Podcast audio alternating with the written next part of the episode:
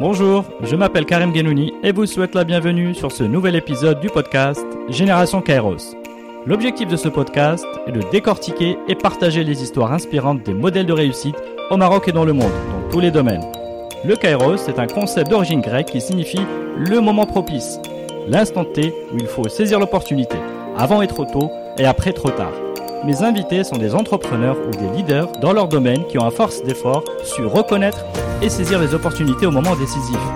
À travers leurs témoignages et une conversation sans filtre, je chercherai à mieux comprendre leur parcours, leur personnalité et les habitudes qui les ont aidés à réussir. Bonne écoute sur Génération Kairos.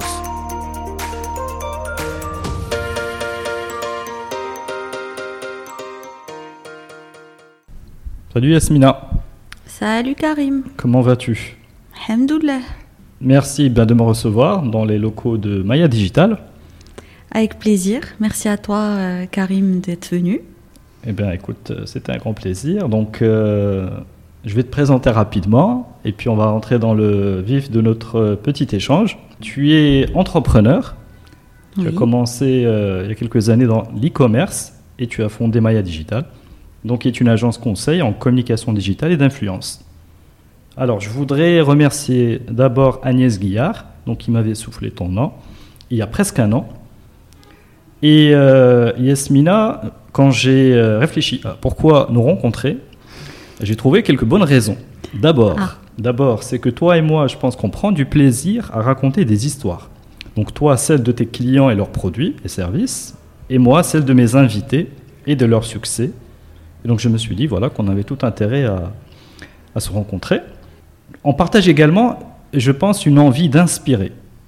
Je te remercie donc de te prêter à cet exercice et de pouvoir illustrer avec ton parcours et ton témoignage donc l'audace et l'énergie qui sont nécessaires à une chef d'entreprise au Maroc qui se bat avec son équipe pour faire sa place dans le paysage de la communication digitale. Au travers de notre conversation, on pourra éventuellement comprendre mieux ton engagement et l'impact que tu recherches de manière générale.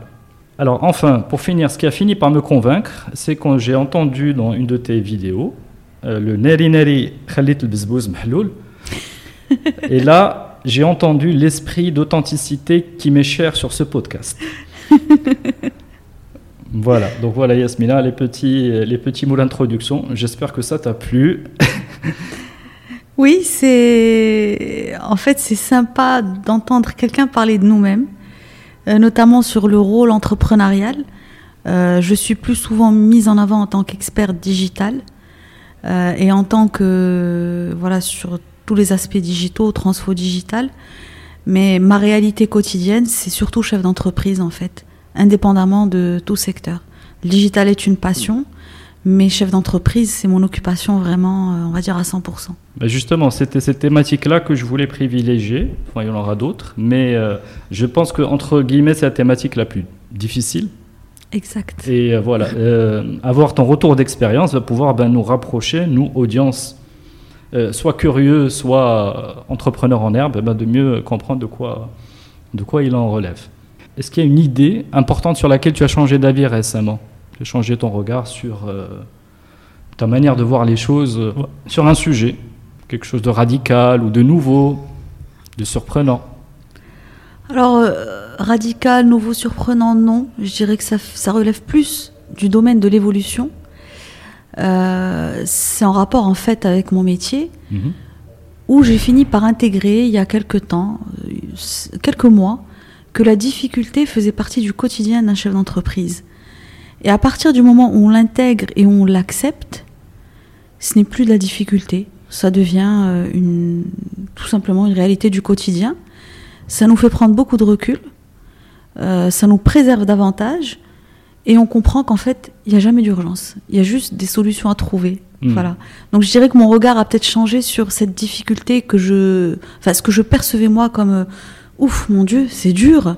Mhm. Et là, j'étais dans, bah écoute, c'est comme ça. Ça fait partie du jeu. Euh, voyons le verre encore plus à moitié plein, parce que je pense que si aujourd'hui je suis encore là, c'est parce que j'ai toujours vu le verre à moitié plein. Là, je l'ai encore rempli, il est à deux tiers, il est plus à la moitié. Mhm. Très bien. Et de me dire que un tiers, bah un tiers, oui, bah c'est ces fameuses difficultés qui font partie en fait du quotidien. Maintenant, euh, ce un tiers, il va falloir aussi le réduire en agissant sur notre environnement. Très bien. Moi, j'ai l'impression que tu bois avidement de ce verre et qu'il reste plein, en fait. Oui, exact. Il reste plein parce qu'il y a énormément de choses et de compensations, on va dire, euh, euh, à côté qui font euh, qu'on a envie de continuer, qu'on a envie de continuer ce combat aussi. Parce que, franchement, être chef d'entreprise dans notre pays, mhm. c'est un combat. Ok. Voilà. C'est un combat. J'irai même plus loin, je dirais que c'est un sacerdoce. Ok, ben on, va revenir, on va revenir après dans le détail, mais bon, le mot combat, on va le, on va le réutiliser tout à l'heure. Et euh, petite, deuxième petite question d'intro, c'est la dernière fois où tu as fait un truc qui t'a fait vraiment flipper. Tu vois, une grande prise de risque. Ouf, mon quotidien est fait de risques. Alors, euh, un gros risque, euh, je pense d'avoir créé un nouveau pôle, deux nouveaux pôles en 2021. Mhm. J'ai décidé de filialiser deux activités qui prenaient de l'ampleur et ça, dans un contexte de très difficile, de trésorerie mhm. tendue. Mais je suis, je, je, je, pense toujours que quand on lance une initiative, ça fait pas très scientifique, mais et التيسير كيجي pas seulement euh, ou la on va dire l'entreprise كيجي les personnes que j'embarque dans cette, euh, dans cette aventure. Je suis convaincue qu'une entreprise, c'est un, ensemble d'énergie et que chacun apporte son énergie. Et ça, moi, en tant qu'entrepreneur, il y a une thématique qui revient souvent, c'est la solitude de l'entrepreneur. Mhm.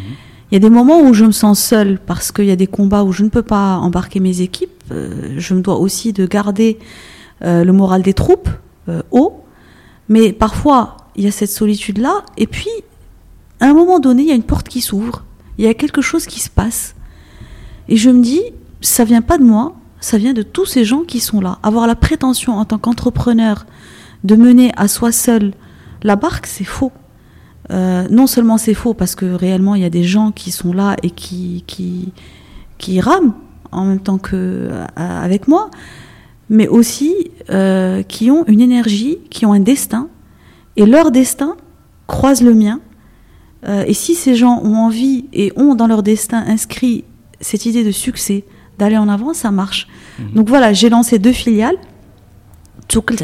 On a, on a lancé les deux. Donc la première est déjà euh, formalisée, euh, tout. La deuxième est en cours de formalisation. Et sur ces deux filiales, j'ai associé des collaborateurs. Et je pense que leur baraka a fait que l'activité dans les deux filiales est en train de, de grandir à une vitesse exponentielle. D'accord. Alors pourquoi les deux en même temps? C'est d'habitude on fait, on fait un puis on, et puis, euh, Tu vas parler de prise de risque.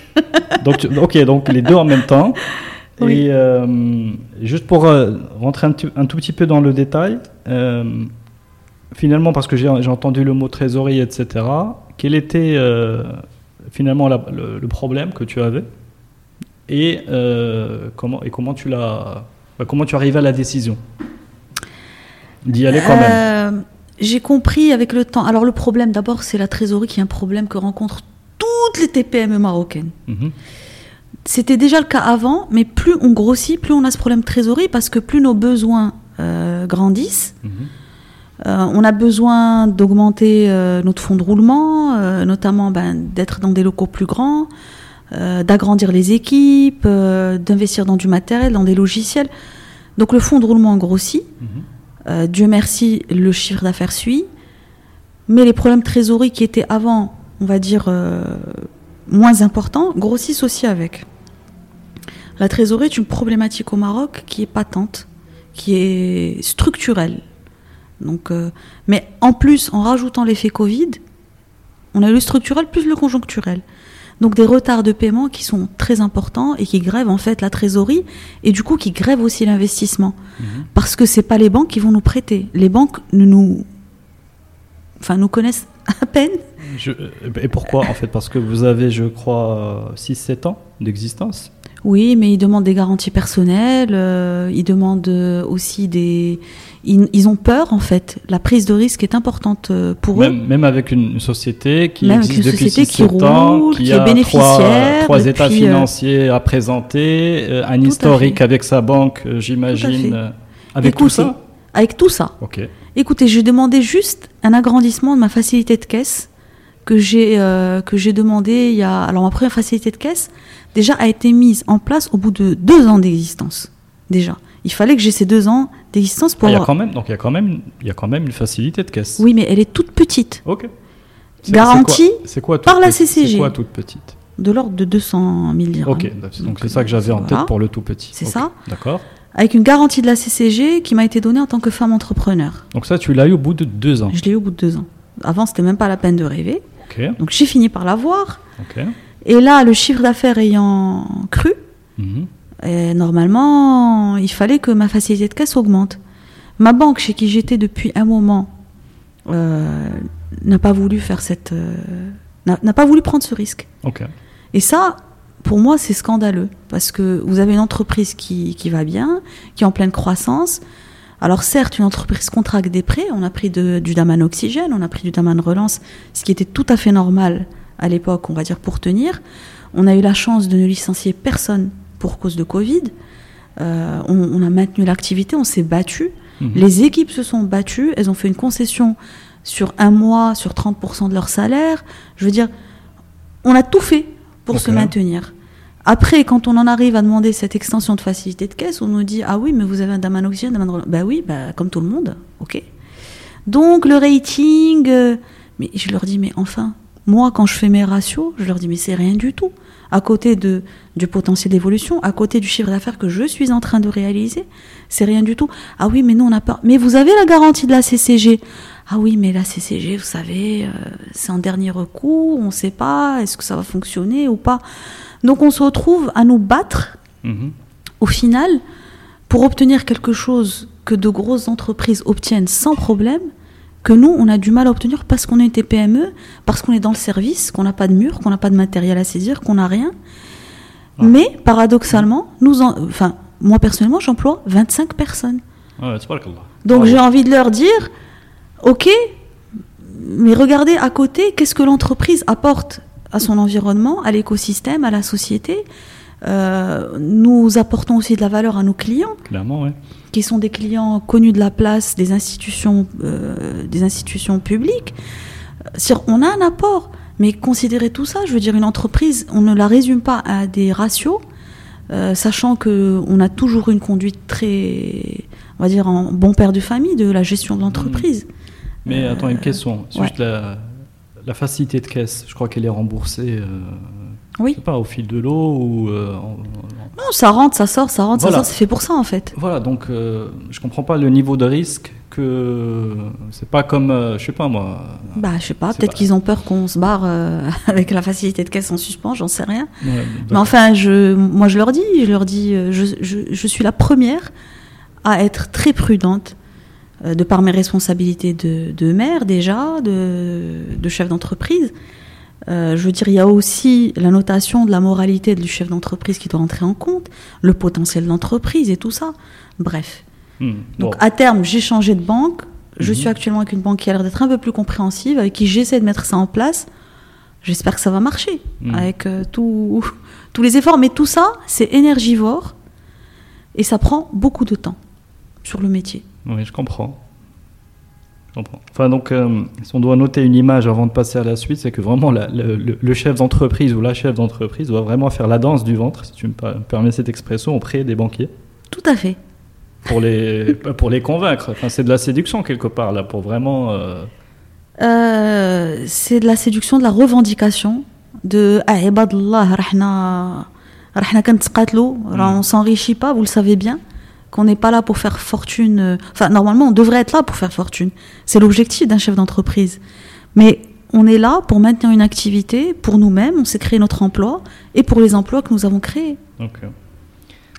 Bien, ben merci Yasmina pour le partage. On va revenir un peu dans le temps, euh, dans le contexte que tu as grandi. Bon, moi je crois que tu as grandi à Rabat. Exact.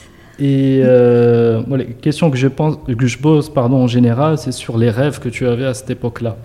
Euh, ça peut être, euh, tu peux nous partager les rêves que tu as aujourd'hui aussi également, mais est-ce que tu avais des choses qui te, qui te, qui te stimulaient, que tu drivaient? Euh, Beaucoup le, oui. Alors, étonnamment, quand j'étais au lycée, je disais que je voulais être femme d'affaires, mais je savais absolument pas qu'est-ce que ça impliquait. Après, je me suis beaucoup intéressée à tout ce qui est littérature, philosophie. Et malgré ça, j'ai fait un bac scientifique mhm. avec une spémat. euh, et en terminale, je ne savais pas ce que j'allais faire. Aucune idée. Mhm. Franchement, aucune perspective particulière. J'ai évoqué la possibilité euh, à mes parents d'être, de faire de la philo. Mhm et ou bien d'être cordon bleu parce que j'adorais la cuisine aussi. Mhm. Donc je suis née, euh, enfin je suis génération 80. Euh, mhm. Bon ben cordon bleu à l'époque c'était pas du tout ce que c'est aujourd'hui où vraiment il y a une certaine appétence pour le sujet. C'était j'ai eu droit à, tous les temps para. Mhm. Et euh, pour philo, oui c'est très bien, mais est-ce que tu vas pouvoir en vivre? Qu'est-ce qu'ils faisaient tes parents? Mon père est ingénieur. Et euh, il était euh, lui-même, euh, il dirigeait une grande multinationale au Maroc, mhm. après avoir servi dans la fonction publique pendant 20 ans. Et ma mère était chef d'entreprise. Ah, d'accord. à un moment donné. Mhm. Elle était prof de français puis chef d'entreprise. C'est marrant parce qu'en te racontant ça, je, je, suis en train de faire le parallèle avec littérature philo, chef d'entreprise. Comme quoi les chats font pas des chiens. il, y a, des, petites choses qui sont récupérées en haut. Exactement. Euh, et puis, mais ils ont toujours été très encourageants dans tout ce que je voulais faire. Mhm. Euh, ils m'ont pas, ils m'ont jamais dit non. Ils m'ont juste dit bon, écoute, euh, fais attention, il faut que tu puisses derrière être autonome. Ce qui tenait vraiment à cœur, en tout cas de mon père, c'est qu'en tant que fille, je sois indépendante et autonome dans ma carrière. Le sujet indépendant, indépend, autonomie, indépendance financière qui est, qui est toujours sur le devant. Exactement. Donc, euh, il nous a permis de faire des, des, études, on va dire, qui sont, qui sont excellentes, euh, toujours dans le soutien, dans l'encouragement. Mhm. Et puis, bah, j'en profite parce que je suis. Enfin, c'est mon mentor. Mon père est mon mentor. Mhm. Et aujourd'hui, je pense que je suis devenue la femme que je suis professionnellement, euh, beaucoup grâce à lui. Très bien. Alors, parlons philo de deux secondes. Qu'est-ce qui t'intéressait dans la philosophie euh, est-ce que, euh, quand tu parles à S. Mina de l'époque, est-ce que, je sais pas, il y a de ces idées philosophiques qui te. Oui, beaucoup. t'influencent aujourd'hui? Oui, je pense beaucoup. Beaucoup dans la prise de recul, dans la façon aussi de voir la vie, mhm. euh, dans la façon de, débattre aussi. J'adore débattre. la philosophie à l'époque m'intéressait parce que on pouvait prendre une problématique et la voir sous un million d'angles. Mhm et en débattre sous un million d'angles. J'adore l'esprit critique que nous donne la philosophie. Euh, je pense que c'est ce que j'ai le plus retenu de, de cette partie-là. J'ai majoré au bac en philo, mhm. c'est vous dire le, la passion que, que ça m'inspirait. Euh, voilà, c'était enrichissant. Et l'écho, peut-être, c'est oui, c'est la façon d'aborder la vie, tout simplement. Mhm aujourd'hui. Donc, quelle est, quelle est, résume un peu, un peu ta vision des choses. C'est quoi la, quoi ta, ta vision Je dirais que j'en ai beaucoup retenu des valeurs morales mhm. euh, qui régissent aujourd'hui ma vie, qui me viennent bien sûr une partie de mon éducation, mais une partie aussi de cette mise en perspective euh, de mon éducation. C'est-à-dire j'en ai retenu ce qui me parlait le plus, euh, justement parce que j'avais cette mise en perspective de tout ce que j'ai reçu, de tout ce que j'ai eu. Et euh, en termes de philosophie, c'était toutes les, tout ce qui était sur la morale kantienne, euh, tout ce qu'on a fait sur euh, la façon, aussi la philosophie soufie, la philosophie spirituelle, toutes ces choses-là mhm. me nourrissent pour me faire une idée de ce que doit être ma façon d'être en fait. D'accord. Donc quelqu'un de très droit. oui, c'est très important. Les, principes, oui, c'est très important. avant le reste, etc. Oui, tout à fait. tout à fait. Très bien. C'est difficile dans notre métier, mais oui. Non, non, je ne sais pas. c'est difficile euh, partout. Le, euh, chacun, chacun doit, vis-à-vis de lui-même, euh, avoir une certaine honnêteté de comportement. Exactement, c'est ça. Bon, très bien. Bon voilà, je crois qu'on partage un peu les mêmes, euh, valeurs là-dessus. Très bien. Euh, donc là, tu juste l'enchaînement, euh, l'enchaînement études supérieures. Euh, donc euh, Schema Business School, de ce que de, Oui. de ce que j'ai vu. Et, et après, donc tu, tu entames ta bon, tu entames ta vie professionnelle. Sans revenir dans le détail, tu vois, de cette, euh, cette période-là, est-ce qu'elle, euh, qu'est-ce que tu en retiens aujourd'hui euh? Alors j'en retiens quelque chose, je vais profiter d'ailleurs de ce podcast pour transmettre un message Mhm. aux jeunes. Surtout, faites quelque chose que vous aimez. Parce que c'était pas mon cas. Mhm. Je me suis retrouvée. Bon, l'école de commerce, c'est sympa. C'était une voie générale, comme je ne savais pas ce que je voulais faire. Mhm. Les jeunes, j'ai envie de leur dire réfléchissez déjà en seconde première. C'est ce que j'ai fait avec mon fils. Je lui ai dit tu réfléchis, préparez-vous à la suite. Parce que je me suis retrouvée en prépa, un système qui ne me convenait pas du tout. Je me suis retrouvée en école de commerce, bon, c'était sympa, mais bon, je me suis retrouvée en major audit et finance, alors ce qui ne me correspondait pas du tout. Mais on est conditionné par certaines choses dans nos vies. Mhm. On se dit, bon, ben, on va choisir la voie de l'excellence, blablabla, euh, tout ça. Mhm. En fait, non, j'ai toujours été destinée à la communication. Mon proviseur me le disait, mes profs me le disaient, mais à l'époque, je trouvais que c'était pas assez prestigieux. Et donc, j'ai suivi cette voie. Et j'y suis retournée à 35 ans. C'est un peu dommage d'avoir perdu tout ce Non, temps-là. non, non, je, je vais, je vais pas, je vais pas rester sur le mot dommage. Je veux rester sur le mot euh, Oui. communication. Parce que quand on est revenu un petit peu dans, en, en arrière, tu m'as parlé Baha, euh, tu m'as parlé de philo, mais euh, on n'est pas, on n'a pas vu le, on n'a pas Non. vu Yasmina la, la communicante. Eh ben, je m'en rendais pas compte en fait. C'est les gens qui me voyaient qui, qui me le disaient, mais moi, j'en avais absolument pas conscience. J'étais, en fait, j'étais tout le temps porte-parole dès qu'il y avait quelque chose euh, au lycée. Mhm. Été déléguée établissement de ma quatrième jusqu'à la terminale. Je savais en fait un peu haranguer les foules, embarquer les gens avec moi dans, Mhm. dans certaines choses. Et j'avais plaisir à le faire en fait. Et c'est là où on venait, on me dit mais non mais toi tu dois être dans la com. Moi je disais mais non, euh, franchement, ça, ça, vraiment ça rentrait par une oreille, ça sortait par l'autre.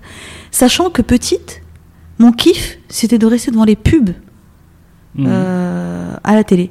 C'est-à-dire les gens regardaient des films, moi je pouvais rester quand il y avait les pubs qui s'enchaînaient. Mhm. J'adorais les pubs. Je me rappelle bah, la pub d'El Bsbous Mheloul qui est pour moi euh, une référence dans les pubs. Mhm. D'ailleurs, les pubs sont plus qu'elles étaient euh, aujourd'hui. hein. On avait des pubs extraordinaires quand on était gamin dans les Mhm. années 80. Tout à fait. Euh, pour moi, c'était ça. J'adorais regarder les pubs tout le temps. Et mon adolescence aussi. Mais je me rendais pas compte de cette vocation. Et je m'en suis rendu compte bah, après. Voilà.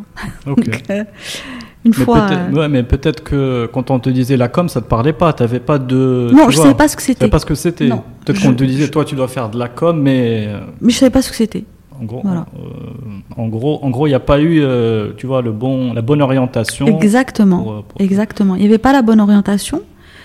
Et voilà, après, euh, bon, j'ai fait ça. Après, quand je dis, bon, il faut faire ce qu'on aime, j'ai, ce que j'ai fait par la suite, après mon école de commerce, les expériences que j'ai eues étaient très enrichissantes et sont à la base de ce que je fais aujourd'hui aussi. Mhm. C'est-à-dire aujourd'hui, je gère euh, mon agence en, en mode projet, euh, j'ai été PMO dans le conseil, j'ai été contrôleuse interne dans une multinationale.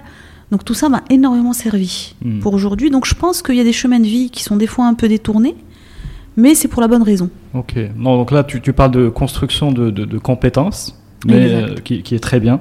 Oui. Enfin, ce qui est très bien, c'est-à-dire qu'il faut euh, euh, peut-être dans des choix euh, avoir ce critère-là, en- comment dire, ce critère-là dans la balance. Il y a aussi de, de ce qu'on aime faire ou de ce qu'on est plutôt doué pour, C'est ça, euh, pour faire Exactement. aussi. Il faut, oui. euh, faut essayer de combiner les deux. L'idéal, combiner les deux. Euh, donc voilà, moi je retiens ton message donc aux, aux plus jeunes et aux moins jeunes bah, de faire ce qu'il, de faire ce, euh, qu'est-ce qui les fait vibrer et aussi euh, d'aller chercher peut-être des modèles de réussite ou de, je sais pas, dans ces domaines-là. Exact. Cette fois-là, donc il y a aussi, euh, il y a aussi un, quelque part quelque chose à faire sur l'orientation.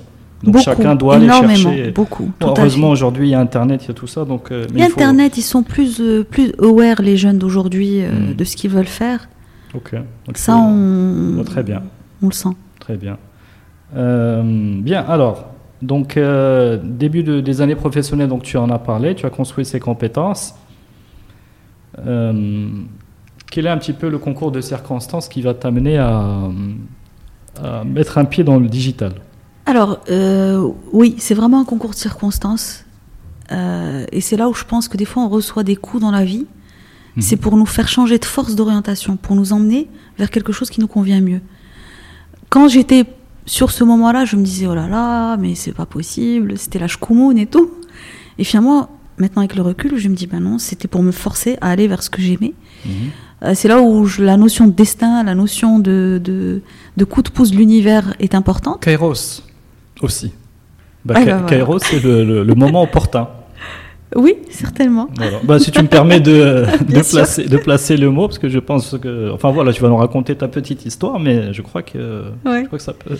En fait, euh, mon mari a été. Euh, on était au Maroc et mon mari a été nommé en France. Mhm. Euh, mon fils est encore tout petit, donc je voulais pas séparer mon fils de, de son père, donc j'ai suivi évidemment, mhm. puisque dans ces expatriations, il y a toujours un qui suit. Mhm. Donc j'ai suivi, j'ai laissé mon travail ici, et c'était en pleine crise 2008, crise boursière. Mhm. Donc même les emplois étaient un peu gelés. Donc à l'époque, j'étais dans le conseil.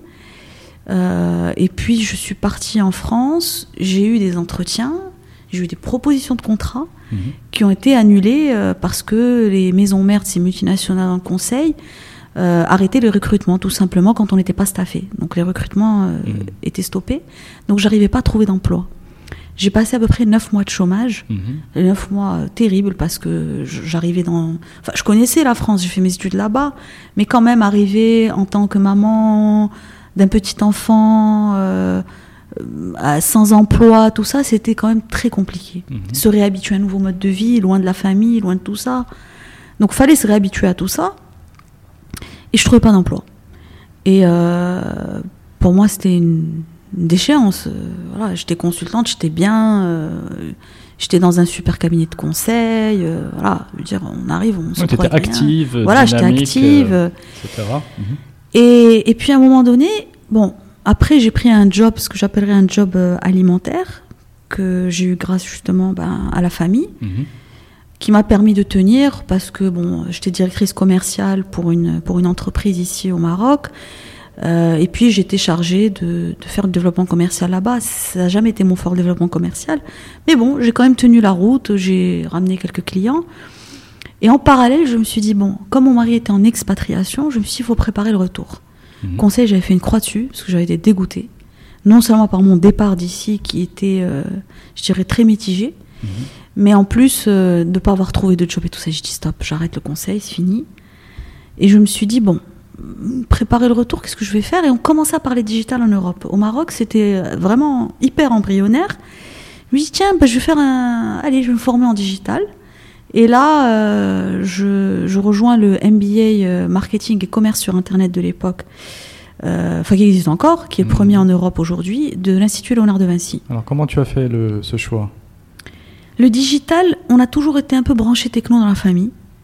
Mhm. Et on a toujours aimé avoir une petite longueur d'avance sur ces sujets-là. Ça nous vient de papa, mhm. qui est très branché techno, et voilà. Donc on, a eu ce biberon en fait. D'accord.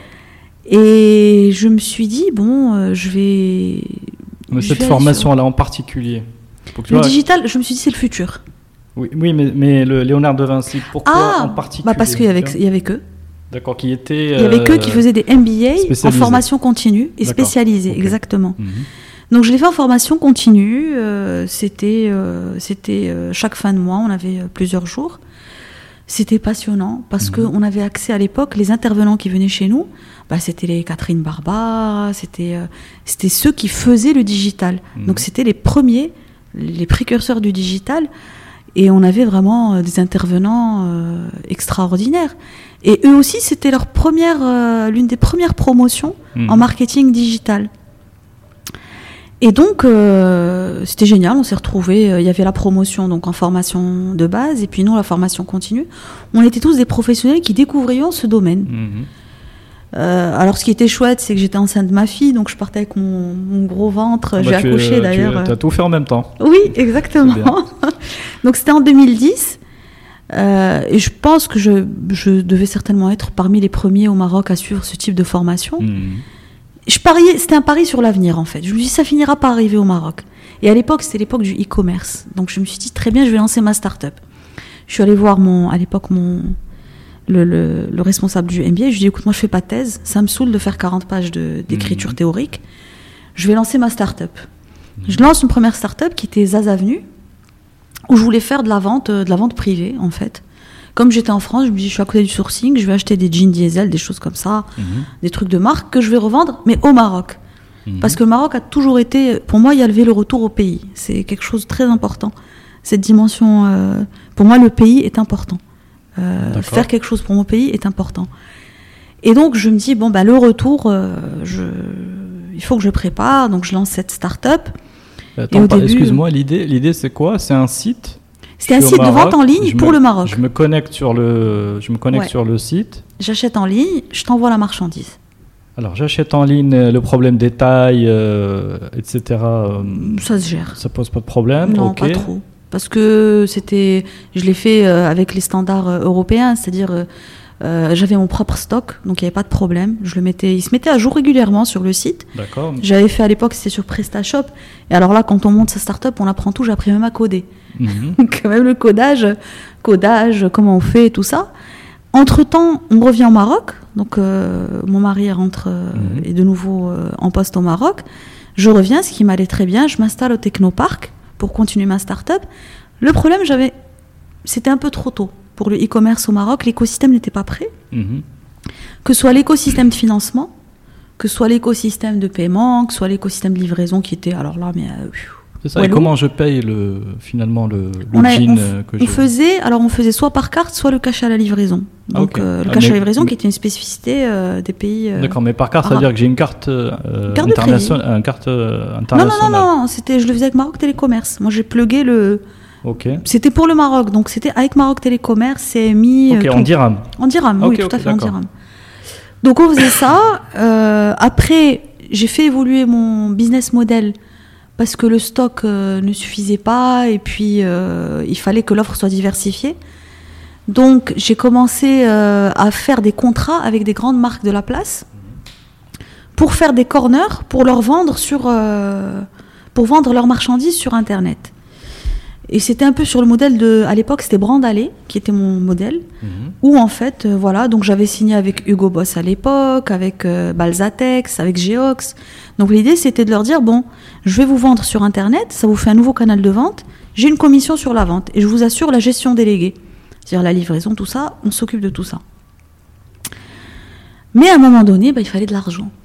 Parce que tout ça c'est bien beau, mais il fallait, euh, il fallait qu'on ait des fonds pour pouvoir faire de la communication, pour pouvoir mettre à niveau aussi les gens qui vendaient chez nous en termes de stock, gestion des stocks, tout ça. Alors juste pardon pour comprendre, Ouais. euh, où est-ce que tu en arrivé avant de prendre conscience qu'il fallait de l'argent? Tu avais déjà fait le site, J'avais fait le site. donc euh, J'avais alors, j'avais euh, deux business angels qui avaient mis un peu d'argent, mais très peu. En fait, après, c'est une erreur de penser qu'on peut démarrer un site e-commerce avec un petit budget. Ça ne marche pas. Mhm. Euh, j'avais quelques stagiaires avec moi, Mhm. donc que je payais, que je rémunérais. Certains rémunéraient, certains non. Euh, quelques freelances dans le Technopark. Je me rappelle, c'était un bureau de, je crois, de 16 mètres carrés ou quelque chose comme ça. On était tous entassés dedans. Mhm. Et on essayait de faire marcher euh, tout ça. On était contents quand on faisait des ventes et tout, mais ça ne suffisait plus. Il fallait qu'on aille sur de la masse pour pouvoir gagner un peu d'argent et tout ça. Donc, Mhm. à ce moment-là, j'entends parler des, des, comment on appelle ça, des fonds, tout simplement. Donc, je fais un peu le tour des fonds. Sauf que il n'y avait pas les fonds d'amorçage à Mhm. l'époque. Maroc Numérique Fund avait arrêté de faire de l'amorçage, ils faisaient que du développement. Là, je crois qu'ils y sont revenus, il me semble. Il n'y avait pas beaucoup de fonds d'amorçage. Il y en avait un, c'était euh, celui de Saham, du, du fonds d'AYM. Et on, ça s'appelait d'AYM à l'époque, Sherpa, bref, ça s'appelait plein de choses. Et euh, donc, ils il prenaient le projet, ils nous aidaient à monter le dossier Mhm. et on présentait devant la commission qui à l'époque était composée notamment de Moulay Hafed Al-Alami euh, et de Madame Fatah aussi, donc qui devait statuer sur euh, on y va, on n'y va En pas. parlant que- de quelle année là? 2000 2000, euh, non, non, non, j'étais rentrée 2012, je crois. 2012. C'était ok. 2012. Et donc, euh, eux voyaient en fait une synergie entre euh, la structure que j'avais montée et deux autres structures. Ils voulaient constituer un grand groupe de e-commerce au Maroc. Mais pour des raisons que je ne peux pas trop citer euh, dans ce podcast, la levée de fonds ne s'est pas faite. Mhm. Donc après, j'ai été approchée par l'un des géants à l'époque, euh, enfin géant est un grand mot, on va dire l'une des personnes qui, qui était la plus impliquée, qui a dit bon ben tu nous rejoins, bon, J'ai testé, ça m'a pas trop emballé. Je suis restée deux trois mois, j'ai quitté. C'est-à-dire tu nous rejoins Bah, c'est-à-dire moi j'avais plus d'argent à l'époque pour continuer sur Zaz Avenue. Ok. Et l'idée c'est que l'une des personnes avec lesquelles il voulait qu'on fasse la synergie, on n'a pas fait de levée de fonds, mais cette personne-là avait quand même du, de la trésor beaucoup plus que, que moi. Elle a dit bon, tu sais quoi, on peut essayer de, de faire quelque chose ensemble. J'ai dit ok. Ça a duré deux trois mois. J'ai dit bon, on arrête. euh, voilà. D'accord. Je me suis retirée. T'étais à quel niveau de chiffre d'affaires euh, Ouais, c'était anecdotique. Il fallait lever combien? Il fallait, il fallait que j'arrive à lever à l'époque au moins 2 millions de dirhams. Hmm. Voilà. C'était euh, le minimum euh, pour pouvoir tenir 2-3 ans. Mhm. Avec le recul, je me dis que non, il aurait fallu beaucoup plus. Bref. Oui, euh, certainement. Mais est-ce que le marché était prêt en fait? Parce que Non, le marché n'était pas prêt au e-commerce. Le marché a été prêt post-Covid. C'est maintenant que le marché est prêt pour le e-commerce. il y a que ça. Ouais. C'est-à-dire vraiment, bon, disons Exactement. 2022 quoi. C'est ça. après. Tout à fait, exactement. On faisait des projections Bah, à l'époque. bah, ressors le business plan et il faut le faire là. Il faut de l'énergie pour ça, mais oui, j'en ai plein en tête en plus. Moi, ça me mouillonne en permanence. Bon, s'il y a des investisseurs qui nous écoutent, euh, Oui, éventuellement, il y ils en a peuvent te plein. contacter. euh, euh, moi, moi, ouais, je, veux, je juste ma com hein, sur ce coup là. Pas de problème. Ok. Euh, voilà, donc euh, j'ai arrêté et bon, c'était dur l'expérience des avenues parce que pendant deux ans, j'avais pas de salaire. Ouais. Est-ce qu'il y avait, il y avait des. Enfin, je pose toutes les questions, hein, mais je me dis dans l'écosystème de Léonard de Vinci, est-ce qu'il n'y avait pas des, tu vois, des mentors, des. euh, des gens qui faisaient Oui. du e-commerce auxquels tu aurais, desquels tu aurais pu te rapprocher pour faire. Je l'ai fait. Ouais. Je me suis C'est rapprochée. juste, c'est juste pour toucher du doigt que finalement, toi, petit à petit, tu vas être acculé bah, trouver une solution. Comment, qu'est-ce que tu fais comme, Qu'est-ce que tu prends comme Alors j'avais décision comme- approché, j'avais fait rendez-vous avec les gens de vente privée. Ok. .com, avec euh, les autres euh, qui sont actuellement au Maroc, euh, comment ils s'appellent? Showroom privé aussi. Mhm. Je les avais vraiment vus. Le Maroc les intéressait pas du tout à l'époque. Mhm. C'était microscopique, c'était trop petit, donc ça les intéressait pas à l'époque. Euh, même Brandali, j'en avais approché deux ou trois comme ça. Mhm. C'est trop petit pour eux. Mhm. Euh, donc ils voulaient pas venir. Donc oui, j'avais essayé, mais non. Après, non, sur Léonard de Vinci, honnêtement, j'avais pas, j'avais maintenu un peu les relations avec des personnes, mais sans plus. Non, j'ai essayé de me battre dans l'écosystème marocain, Mhm. mais euh, c'était pas prêt. Ils étaient pas prêts à l'époque. Voilà. Donc j'arrête cette expérience et je me lance à mon compte. Alors, pardon, avant, avant que Ouais. tu n'arrêtes, finalement, avec du recul, hein, euh, tu n'avais euh, tu n'avais pas prévu que ce qu'il qu'il qu'il euh, qu'il fallait euh, investir autant? Non, du tout. C'est-à-dire, tu t'es dit, ok, euh, J'ai découvert en même temps que j'entreprenais. ok, C'était un apprentissage. J'ai resté un brouillon. En gros. d'accord. Mais tu n'avais tu n'avais vraiment pas pris conscience de ça qu'au moment Pas où tu, tu as vu le. D'accord, ok. Pas du tout, euh, parce qu'il y avait beaucoup de légendes sur des gens qui commençaient dans le garage. Mhm. Sauf que ces gens-là sont dans- dans- étaient dans d'autres pays. Ils arrivaient à faire leur levée de fonds au bout de deux ans. Mhm. Donc j'ai commencé dans le garage en me disant bon ben euh, je commence avec les moyens de bord. Mhm. J'ai investi de ma poche, de la poche de mes business angels. Euh, mais bon, au bout d'un moment, on voyait bien que si je voulais recruter, ben faut poser des salaires. C'est-à-dire, même la, la prise de conscience qu'il faut faire un BP, les chiffres, tout ça, c'est barbant au départ. Mhm. On se rend pas compte de l'utilité des outils de pilotage euh, financier. Or, c'est quelque chose d'extrêmement important. C'est certes, théorique au départ, Mhm. mais ça s'ajuste. Un business plan s'ajuste, mais il est indispensable au départ. Mhm. Et moi, je l'avais pas fait. Ok. Donc ça aussi, il faut pas démarrer à l'aveugle. Les success stories, on démarre dans le garage et ça part, y en a, elles se comptent sur le bout des doigts. Euh, en réalité, c'est beaucoup de, de pilotage financier, euh, une entreprise.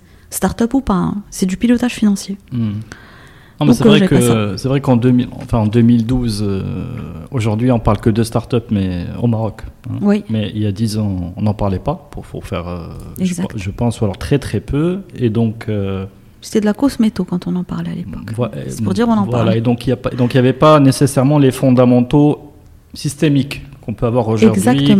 voilà, qui peuvent aider à challenger le projet et à l'aider à avancer ou à le Exact. ou à, ou à pivoter. Euh, donc il y avait ça, mais tu dois reconnaître aussi que toi non plus, tu n'as pas euh, fait l'exercice qu'il fallait de, de, de rigueur par rapport à ton projet. Tout à fait, exact. Donc est-ce que tu l'as fait, euh, tu as évité de le faire en sachant que... euh, Non, je savais juste pas que c'était quelque chose d'absolument nécessaire au départ. Je me suis dit, je commence, mhm, et ça se fait encore. ça s'appelle du bootstrapping. Mhm. C'est-à-dire on commence avec nos fonds, avec la Love Money, et on va faire une levée de fonds. Donc j'ai commencé comme ça. Euh, je dirais pas que j'ai pas peut-être pas estimé, c'est que je pensais que je trouverais dans Voilà. mon pays Voilà, ok. Tu vois, c'est différent. euh, des relais. Exactement. Voilà, ok, ok. C'est que je trouverais dans mon pays, Tu t'es dit, c'est un projet innovant. voilà. Qui- Je finirais par trouver quelqu'un pour le financer. Voilà, innovant, qui a de la- on va être précurseur. C'est ça. Il, va y avoir un champion qui va, Exactement. C'était ça l'objectif. m'accompagner. Tout à fait. Donc si je démarre comme voilà, et après je vais y arriver. Bah oui, vous savez le projet quand il a été sélectionné euh, au niveau du fond, euh, c'était un projet parmi des centaines de projets. Ça veut dire qu'il tenait la route, Mhm. euh, qu'il tenait la route, que je tenais la route. Donc voilà, même quand j'ai arrêté, je n'ai pas du tout eu ce sentiment d'échec. D'accord. Euh, parce que je sais que je me suis énormément battue, je sais que je suis allée jusqu'au bout des choses et que vraiment c'était un problème d'écosystème. Et j'avais lu une phrase qui avait été euh, salvatrice, je dirais pour moi, il ne faut pas confondre la persévérance et l'entêtement. Mhm. J'ai estimé que j'avais fait preuve de persévérance et qu'il fallait que j'arrête de m'entêter, donc j'ai arrêté. J'ai aidé mes, mes- les ressources qui étaient avec moi à l'époque à retrouver des emplois euh, chez des gens que je connaissais dans le dans l'écosystème. Donc j'ai pas lâché mes équipes, je les ai Mhm. replacées. Et moi je me suis retirée, je me suis dit bon, écoute maintenant, tu arrêtes parce que tu as mis beaucoup d'énergie. L'écosystème n'a pas suivi. Euh, certainement qu'il y a des erreurs euh, à mon niveau aussi, Mhm. euh, je sais pas. Mais je me suis dit j'ai tout fait. Donc je l'ai pas vécu comme un échec. Et ça aussi c'est un message que je voudrais passer Mhm. C'est qu'on ne réussit pas du premier coup euh, et que quand on est entrepreneur, se ramasser sur le premier euh, test, eh ben c'est pas grave. Au contraire, on aura appris énormément de choses en cours de route. Et, euh, ça, c'est voilà, je trouve que ça fait partie de la construction d'un. D'un chef d'entreprise. Justement, alors avant de fermer la porte définitivement sur ce projet, tu t'es pas dit je vais le- garder une petite page Facebook Zaza Venu où je vais vendre euh, Non. des petits. Je vais, tu vois, je vais, je vais euh, scaler ben, par le bas, faire un truc plus petit et. Non. et tu as fermé Non. la porte, tu vois. ce que Non, je veux dire, tu j'ai as- fermé parce que sinon ça allait m'épuiser mentalement Hmm. Et j'ai fermé. J'ai dit bon, c'est bon, tu as tout fait parce que vraiment j'étais vraiment allé au bout des choses. Hein, euh, j'ai vraiment allé jusqu'à la levée de fonds. C'est les ressources qui manquaient au final pour. euh, Non, puis aller jusqu'à la levée de fonds et avoir un nom, bah, qu'est-ce que vous voulez que je fasse de plus? C'est-à-dire à un moment donné, bon ben voilà, Mm. euh, on pouvait encore, je pouvais encore me battre, mais je me suis dit que mon énergie, je devais l'employer ailleurs. Ok. Très bien. Alors donc, sans sentiment d'échec, tu vas passer à la suite. C'est très, bah, c'est très intéressant et puis très, et puis très bien parce qu'au niveau du, au niveau du mindset, euh, bah, ça, ça change tout, je dirais, pour, euh, pour la suite. Exact. Alors comment tu, comment tu, euh, déjà est-ce que tu rebondis bien juste après? Tu prends. Oui. Alors euh, après, je me lance dans la formation. Mhm. Je me dis bon, vu que je maîtrise parfaitement, enfin, excusez-moi, c'est un peu prétentieux. Vu que je maîtrise correctement les outils digitaux, euh, tout ce qui est communication digitale, tout ça, je vais former des gens qui en ont besoin parce qu'à l'époque, il n'y avait pas encore beaucoup de, de formation à ce niveau-là au Maroc. Et je vais, je rencontre euh, mon, mon ex-futur patron de l'époque, euh, qui est dans la com. Mhm. Et donc j'arrive chez lui pour le former et il me dit est-ce que tu veux pas me rejoindre en tant que business director de l'entité digitale? Mhm. Eux aussi étaient des précurseurs dans ce domaine. Bah, je dis why not? Honnêtement, j'ai besoin de me retaper un petit peu financièrement, de retrouver un peu, euh, on va dire, euh, ça manque au bout d'un moment de pas avoir de salaire parce que je m'en suis pas versé sur ma start-up. Mhm. Je me dis bon bah pourquoi pas? Même si je suis quelqu'un qui n'est pas très euh, euh, je je- j'avais j'étais pas très salariat Mhm. Donc là, là, tu voulais je être suis à ton peut-être brûlée Tu voulais. Donc, euh, alors, tête- non, mais tête brûlée avec le parcours que tu, que tu, as, que tu avais avant. euh, Ouais. j'ai fait le salariat et ça me convient pas Oui, c'est ça. Peut-être que bah, c'est simplement une question personnelle. voilà Euh, c'était très Sur personnel laquelle on pourra revenir. Pourquoi? Parce que moi, ça, ça m'intéresse. Mais, euh, mais voilà, ton objectif, c'était d'être euh, à ton compte, de faire de la formation. c'est ça euh, transfert de compétences euh, sur euh, un petit peu les outils digitaux. je me cherchais Mhm. Tu rencontres cette personne-là. je rencontre cette personne elle me dit tu me rejoins? Je dis ok Ok. proposition intéressante et puis surtout euh, c'était l'une des boîtes de communication les plus les plus grosses de la place. Et c'est avec eux que j'apprends réellement la com dans le sens, euh, on va dire, euh, euh, théorique et pratique. Mhm. Euh, la vraie com, en fait, tout Mhm. simplement. Le métier, on va Le dire métier de la communication, c'est-à-dire dans, le, dans, dans la, la dimension créative. Mhm. voilà. Et là, pour moi, c'était la révélation. Mhm. J'ai adoré. Alors, tu, pardon, tu as Oui. dit oui à ce monsieur parce que. euh, là, là, je juste Oui. prends deux secondes. hein, tu es, là, tu, es, tu veux faire de la formation en digital, Ouais. en marketing digital ou en digital. Ça peut être, euh, entre guillemets, euh, proposé à différents secteurs. Exact.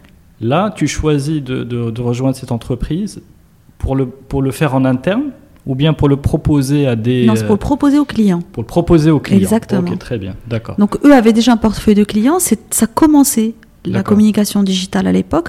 En fait, communication et marketing digital, c'est kiff Ok. kiff. Ok, Euh, le digital a aboli la frontière entre marketing et communication. ok. Euh, on se retrouve toujours à aller puiser dans les outils de com Hmm. pour le marketing dans le digital. Et donc, toi, je- toi, tu as juste mis une autre casquette qui s'appelait com. non, ça reste du marketing digital. C'est juste qu'on rajoute la dimension concept, créativité, tout ça, euh, à la dimension purement marketing digital. en fait, ça, va, ça allait te permettre d'amplifier un petit peu ton action Exactement, et de, la, de lui donner vraiment euh, Exactement. beaucoup d'impact. Et donc j'arrive et puis du coup ben, on participait aux réunions parce que le client était 360, il y avait la com créative, le digital, Mhm. la com offline, il y avait tout. D'accord. Et là, euh, bon, deux monsieur, enfin trois monsieur que je cite, euh, qui sont que je vraiment à qui je tire mon chapeau parce que pour moi c'est c'est les faiseurs de com ici au Maroc. Ah oui, oui. Tu en as le Euh, chapeau. alors. Reda Sarhan pour la stratégie de Mhm. communication. Ce monsieur, j'ai vraiment appris avec lui à faire de la strat de com. Euh, Zakaria Sraj, qui pour moi est le directeur créa le plus talentueux euh, de notre pays. Il est à l'origine de campagnes euh, avec lesquelles on a tous grandi, Mhm. euh, qui sont extraordinaires. Et puis bien sûr Hamid Kadiri à la tête de cette, de cette entité, qui est un monsieur qui est un vrai monsieur de la communication, que je remercie pour m'avoir donné cette opportunité de vivre en fait cette aventure avec eux, Mhm. euh, avec qui voilà, mais j'ai appris avec eux, c'est-à-dire euh, la com pure, je l'ai apprise avec eux. Et euh, j'ai adoré, tout simplement. J'ai adoré créer des concepts. J'ai adoré. Au départ, j'étais plus dans l'opérationnel. Et puis vers la fin de, du poste chez eux, j'ai vraiment commencé à penser aux strates.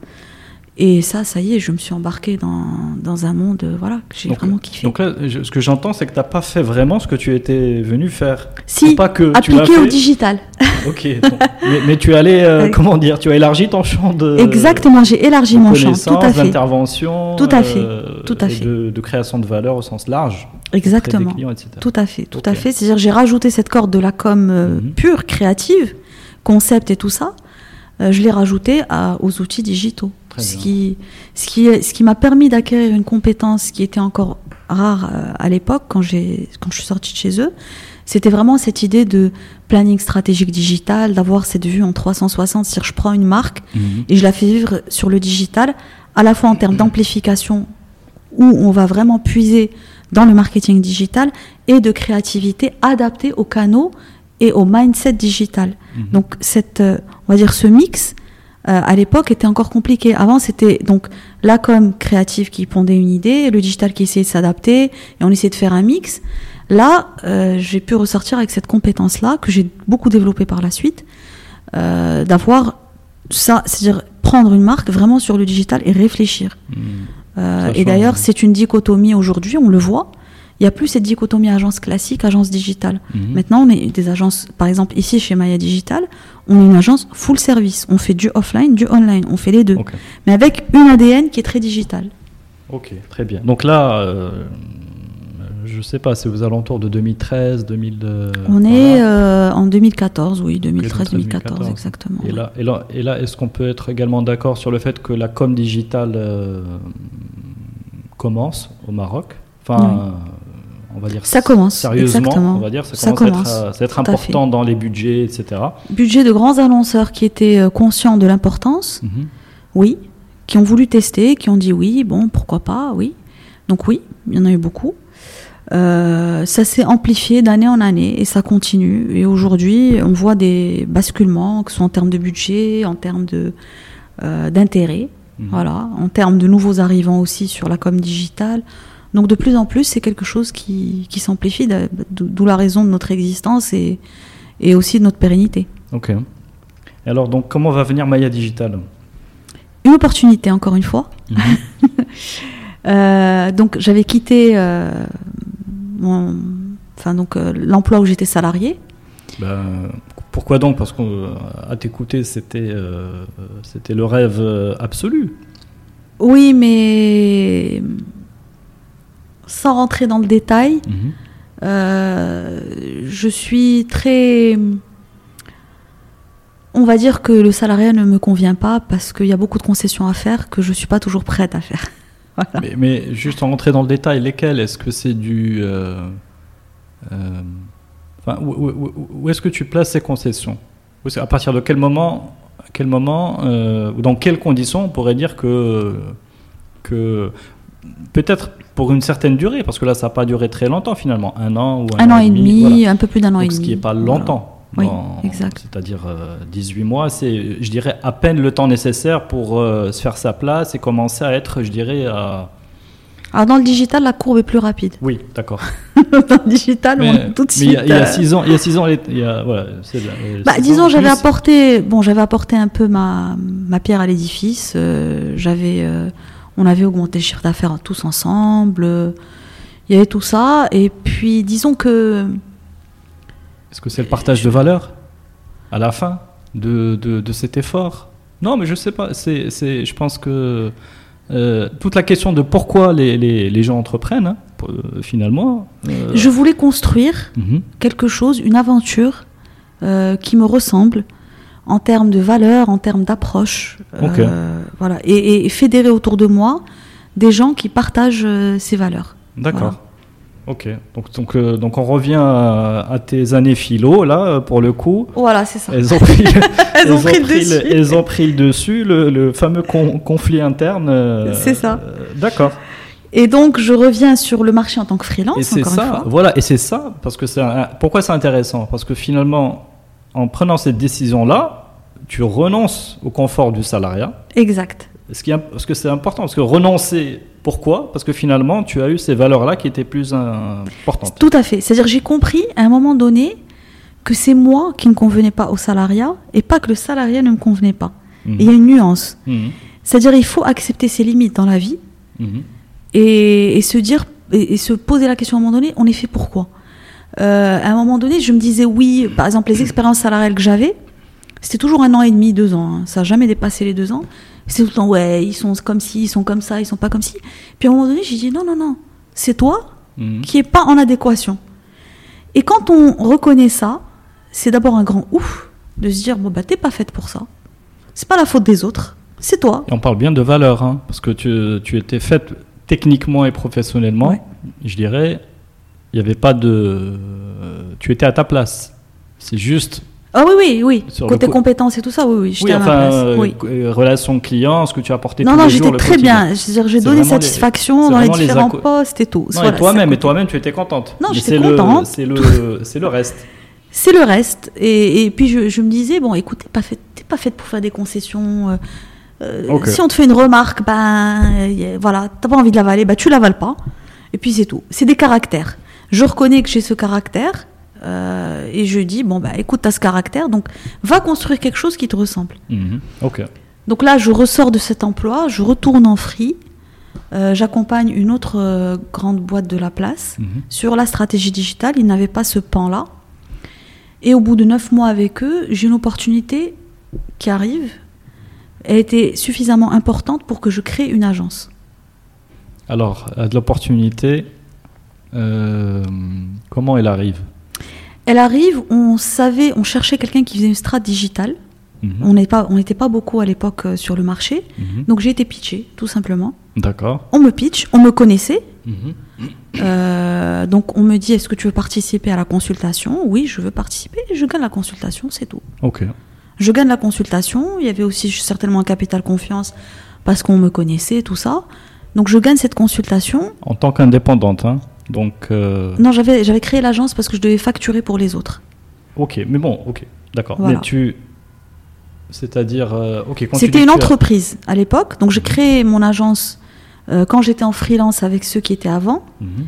Et après, j'ai cette opportunité qui arrive. Et c'est là vraiment, on va dire que l'agence, c'est pas que je l'ai créée, elle prend vraiment forme. C'est là où je dis, bon, bah ça y est, Voilà, tu te lances, tu recrutes, euh, tu Voilà, y vas. c'est- ok. Exactement. J'étais toute seule en fait. Ok. Donc euh, j'y vais. Je dis ok j'y vais. Un marché important. Euh, basé réellement vraiment sur ce que j'ai présenté, sur la compétence. Et là j'ai une très jolie euh, histoire que j'adore raconter. C'est que j'ai rappelé euh, le directeur artistique qui, qui- que j'avais pris à l'époque sur la première start-up, qui est Hamza, que bien sûr je remercierai, Mhm. je remercierai jamais assez, qui est toujours avec moi. Euh, qui je l'appelle et puis je lui dis écoute parce que je connaissais l'importance de la présentation en elle-même du jour de la présentation. Mhm. et d'abord j'en ai appelé un avec qui j'avais collaboré juste avant. Je lui dis écoute s'il te plaît tu m'aides à mettre en forme la présentation. Je veux une belle presse. Euh, et puis bah si je gagne le pitch tu travailleras avec moi euh, sur ça et donc le premier me dit ah non non non euh, moi il faut me payer moi j'avais pas de quoi Donc là, c'est du Photoshop, hein, on est d'accord Faire Oui, des du Photoshop, jolies, euh, des exactement. jolies choses, etc. D'accord Donc euh, le premier, je lui dis, il me dit ah non non non, euh, moi il faut me payer et tout. Bon bah, ok, super, il veut pas faire l'effort. Et je rappelle donc Hamza et qui était dans un- qui, qui était en Algérie parce qu'il est algérien, à enfin qui, qui était en Algérie à l'époque. Mhm. Et je lui dis Hamza, écoute, s'il te plaît, est-ce que tu, tu peux m'aider? Sur ce coup Et puis ben si j'obtiens le marché, on bosse ensemble, tu reviens et tout. Et là il me dit mais même si tu gagnes pas le marché, je suis avec toi. Donc ça c'est c'est des, moments assez forts dans la vie d'un entrepreneur. Ouais, ouais. Et il me dit, je suis avec toi. Bon, il passe mes skinny charrette avec moi toute une nuit, gratuitement, Mhm. pour que je puisse remporter ce pitch. Et, on le, et je le remporte. Et donc là, bah, super, je le remporte. Début de l'aventure. Après, donc on démarre. Et là, il faut que je recrute déjà mon premier chef de projet. Mhm. Donc qui est Safia, qui est toujours euh, aujourd'hui avec moi aussi. Mhm. Euh, et je comprends pas cette fille qui laisse tomber un job salarié et qui me suit aussi. Je me dis, mais, mais ça va pas chez elle. Mhm. Et elle aussi, elle était stagiaire chez moi, dans la précédente start-up. Ok. Et j'avais gardé le contact, et puis je la rappelle, elle était en poste euh, chez l'un des, des géants de- du digital aujourd'hui. Et je lui dis, écoute, voilà, je cherche un chef de projet. Mais je lui dis, tu sais quoi, j'ai que la CNSS à t'offrir et un salaire. Et je te garantis pas que cette entreprise est pérenne. Mhm. Euh, voilà, tu sais où tu mets les pieds? Elle me dit ok, euh, très easy going. Et voilà, l'aventure démarre. Et puis, euh, d'ailleurs, elle aussi, je la remercie. je, je lui suis reconnaissante, je le lui dis à elle, à Hamza, à toute mon équipe d'ailleurs. Et on y va, et on démarre, et. Qu'est-ce qui les a motivés, euh, selon Ah, toi j'en sais rien. Alors là, j'en sais rien. T'as pas une petite idée Non, je pense peut-être à la relation qu'on avait, euh, que j'entretenais avec eux. euh, je sais pas. euh, quelque chose. Une... bah, Certainement un peu d'affectif. Parce que sur le Bien plan. sûr, certainement. Sur le plan papier, il y avait peut-être plus à perdre qu'à gagner. Donc, Exactement. donc, tout à fait. donc- certainement. Ah bah, vous savez, c'est il y a quelque chose aussi euh, qu'il faut comprendre dans l'entreprise. Il y a beaucoup d'affectifs. Mhm. Euh, on a construit tous les modèles de management ces dernières, euh, enfin en 80-90 sur le non affectif, Mhm. mais c'est faux. Mhm. Un être humain, c'est un être humain dans sa globalité. Donc l'affectif existe au sein de l'entreprise, bien sûr. Et, et donc on démarre cette aventure. Succès. On fédère toute une équipe, euh, et puis gros succès. Mais pendant une année, le deuxième client n'arrive pas. Et c'est là on commence à se remettre en question. C'est quoi le truc Et qu'est-ce que tu faisais euh, Pourquoi il n'arrive pas Euh, Parce que on n'est pas encore connu. C'est-à-dire, euh, juste pour remettre le contexte, tu réponds à des consultations. Non, c'est qu'on était tellement pas connu qu'on recevait même pas de brief. Ok. Et on Donc, désespérait. faut- Et en fait, moi, je suis une piètre commerciale. Donc il faut se faire connaître. Il faut se faire connaître. Mhm. Et je suis une piètre commerciale. D'abord, j'aime pas. Et pourquoi tu dis que tu es une puis- commerciale? Parce que si je te mets en face, euh, dans le cas d'un déjeuner ou une réunion, euh, les, non, ça, j'y arrive très bien. les euh, comment dire, les, les commanditaires potentiels ou les décideurs, je pense que tu, tu arriverais quand même à les intéresser suffisamment pour qu'ils. euh, Oui, je suis très crédible. Mais Donc je t'as sais pas cherché à prendre des réunions à, Non, à je savais pas faire. À rencontrer le directeur de machin ou d'autres. prendre mon téléphone. Pourtant, j'ai un carnet d'adresses euh, consistant, mais prendre mon téléphone, appeler, dire est-ce que tu as un besoin et tout, c'est un truc, j'avais une timidité naturelle. Euh, qui me vient certainement de mon éducation, du fait de ne pas vouloir demander, de ne pas vouloir. euh, voilà. Hmm. Qui fait que euh, je ne savais pas faire. J'attendais que ça vienne. Alors que tu avais quand même lancé ta, ta start-up, euh, tu vois, tu avais quand même un, Oui. un track record, on va dire, de où tu n'es plus à ces questions-là, normalement. Normalement, là. Ouais, mais il faut savoir se vendre dans la vie. Hmm. Je savais pas trop me vendre. Donc, je savais pas comment vendre les choses. Donc, je le faisais pas. Et puis après, euh, le hasard des rencontres, euh, d'autres personnes qui m'ont introduite chez le deuxième client. Et le deuxième brief qui tombe au bout de un an d'existence. Et vraiment, j'ai dit que le deuxième client est peut-être plus important que le premier. Parce que c'est celui qui confirme que vous n'êtes pas dans un délire. Mhm. Et puis bien sûr, avec tout l'entourage qui croit pas du tout à ce que vous faites, qui comprend pas ce que vous faites. Tu fais quoi? C'est qui l'entourage? Oh ben la, la famille, les amis, euh, qui comprennent pas trop. Qui fait tu fais quoi? Bah, c'est, clair ce que tu fais. Alors déjà la com, c'est quelque chose que personne ne comprend. Ne comprenez ou ne comprend? Euh, ne comprenez. Aujourd'hui, ils comprennent un peu mieux. Quand tu leur dis, dès que tu leur dis spot pub et tout, ils commencent à comprendre. Mhm. Euh, mais la com, c'est quelque chose qui est difficilement compréhensible par euh, tout le monde. Donc c'était, mais bah, tu fais quoi Il n'y a qu'à ouvrir euh, Facebook ou ouvrir, euh, je sais oui, pas. Oui, mais les gens pensent que c'est euh, gratuit, que c'est pas, il n'y a pas de métier derrière en fait. Ah d'accord. Donc c'était, euh, j'avais souvent des discours, mais quand est-ce que tu vas trouver un emploi? Non, mais je travaille là. Vous comprenez pas Je vous jure, que je travaille, hein, de, et je travaille énormément plus que dans le salariat. Mm. Mais c'était, ouais, on sait, je bref. Mm. Les amis aussi. Euh, j'ai une amie qui me le dit aujourd'hui elle me dit mais je croyais pas du tout à ton truc au départ hein. je me disais mais qu'est-ce qu'elle fait Yasmina? Ancienne consultante ancien machin elle pourrait avoir tel poste tel job mais qu'est-ce qu'elle fait? Et mais bon je continue mon petit bonhomme de chemin ben, porté par ces gens qui me suivaient en fait. Euh, encouragé par aussi par mon, entourage euh, proche qui était qui était dubitatif mais qui voyait bien que je m'épanouissais. Donc il disait bon elle déjà elle aime c'est pas grave si ça rapporte pas Mhm. déjà elle aime bien ce qu'elle fait elle kiffe donc euh, justement, comment tu es euh, Parce qu'un an, c'est long. ouais Avec un an, tu es sereine, Zama, de. Oui. euh, Oui. Tout le long. oui Il n'y a pas des moments où tu. non je doute il y a des moments très, de très doute mal. euh, ah non par contre j'ai toujours bien dormi Très bien. non, bah, c'est que tu tiens bien le, le doute. oui Tu résistes bien à non c'est à dire qu'un qu'un dire ce li type liya. de stress. Qu'un dire li liya, je suis de bonne foi je fais tout ce que je peux je me bats comme je peux donc il y a aucune raison que je dorme mal Me- ou bien sûr je me suis fait beaucoup de soucis des fois il y a des fois où j'arrivais pas à payer mes salariés à la fin du mois Mhm. Euh, mais ça finissait par se régler. Au début, oui, il y avait des petits moments de panique, mais euh, globalement, euh, ça finissait toujours par se régler. C'est pour ça que je vous dis, il y a une partie de ce qu'on fait, il y a une partie de l'univers qui vous aide. Je crois beaucoup dans la loi de l'attraction et tout ça. Donc, Mhm. C'est pour ça que les difficultés, faut pas trop les prendre à cœur, parce qu'on rentre dans un cycle négatif. C'est marrant parce que tu as, on a commencé par dire qu'aujourd'hui, tu as pris conscience, aujourd'hui, hein, Ouais, tu as pris conscience que euh, des difficultés, il y en aurait tout le temps. ouais.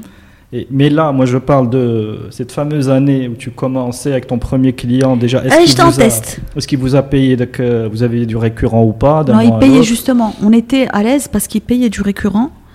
Euh, on n'était que trois salariés, quoi. On n'était pas. D'accord. On était trois salariés et un réseau de freelance. Mhm. Et après, euh, c'est après qu'il y a eu plus de salariés. Donc c'est bien après. Donc après le deuxième client, très belle campagne, il nous a fait confiance, on a fait un truc très sympa.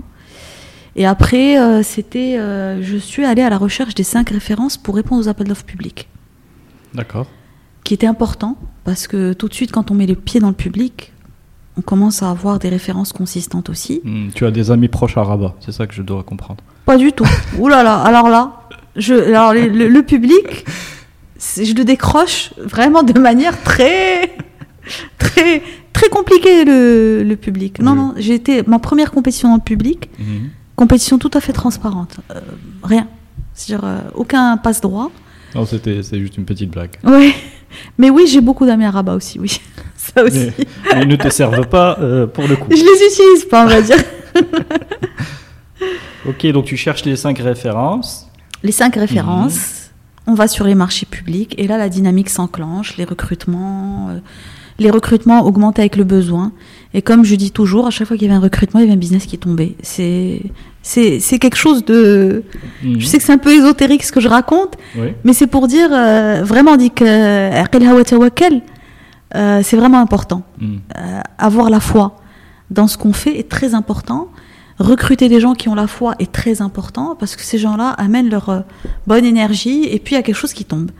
À chaque fois que j'ai créé une nouvelle, une nouvelle spécialité, Mhm. bah, les trucs tombaient. Voilà.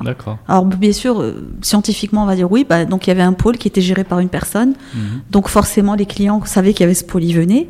Mais je dis aussi que cette personne arrive avec son énergie et ramène euh, des choses pour justifier son recrutement, pour, euh, Mhm. pour agrandir, avait, euh, si je, com- je comprends bien, il y avait des responsables de, de BU, c'est ça Oui, on a des responsables de BU, exactement, pour la vidéo, pour... Et c'est eux qui allaient la démarcher les clients? Pas du tout, Mais justement, comment le- les clients arrivaient? Enfin, les, les- les- les deux ne sont pas nécessairement li- liés. Non, euh, du tout, du Tu tout. vois, je peux augmenter mes capacités de production. En fait, on poussait le... Nous, euh, on a beaucoup été dans le fake it until you make it. Donc on nous disait, vous savez faire ça? Oui, on sait faire ça. Ok. Parce que théoriquement, on sait le faire. Oui, oui. Mais on n'avait pas les ressources en interne. Mhm. Par exemple, la vidéo motion design, on a été, euh, alors pas les précurseurs, on, on est venu juste après, il y avait d'autres boîtes, mais on est arrivé, on a pu faire ça à l'échelle un peu plus industrielle, avec des prix euh, moins importants que ce qu'il y avait sur le marché. Et là, tout de suite, j'ai vu la nécessité de recruter. Donc on a Mhm. recruté. Hop, le pôle est créé. Donc il y a eu le besoin qui a précédé bien sûr le recrutement. Mhm. Donc un besoin, on recrute et on augmente. Et on commence à proposer ce service à nos clients. Et ça vient. Et les clients nous font confiance. En fait, nous, on est toujours parti du principe que on rentre dans une relation de confiance avec notre client. Mhm. On n'est pas dans une relation de uniquement mercantile.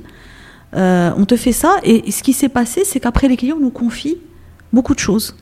Même des fois, on leur dit, on n'a pas ça chez nous, il n'y a pas de problème, vous gérez avec un prestat. Mhm. Mais c'est vous qui gérez. Donc je dirais que le cachet qu'on... Enfin, en tout cas, ce qu'on essaye de, de construire, c'est surtout une relation de confiance.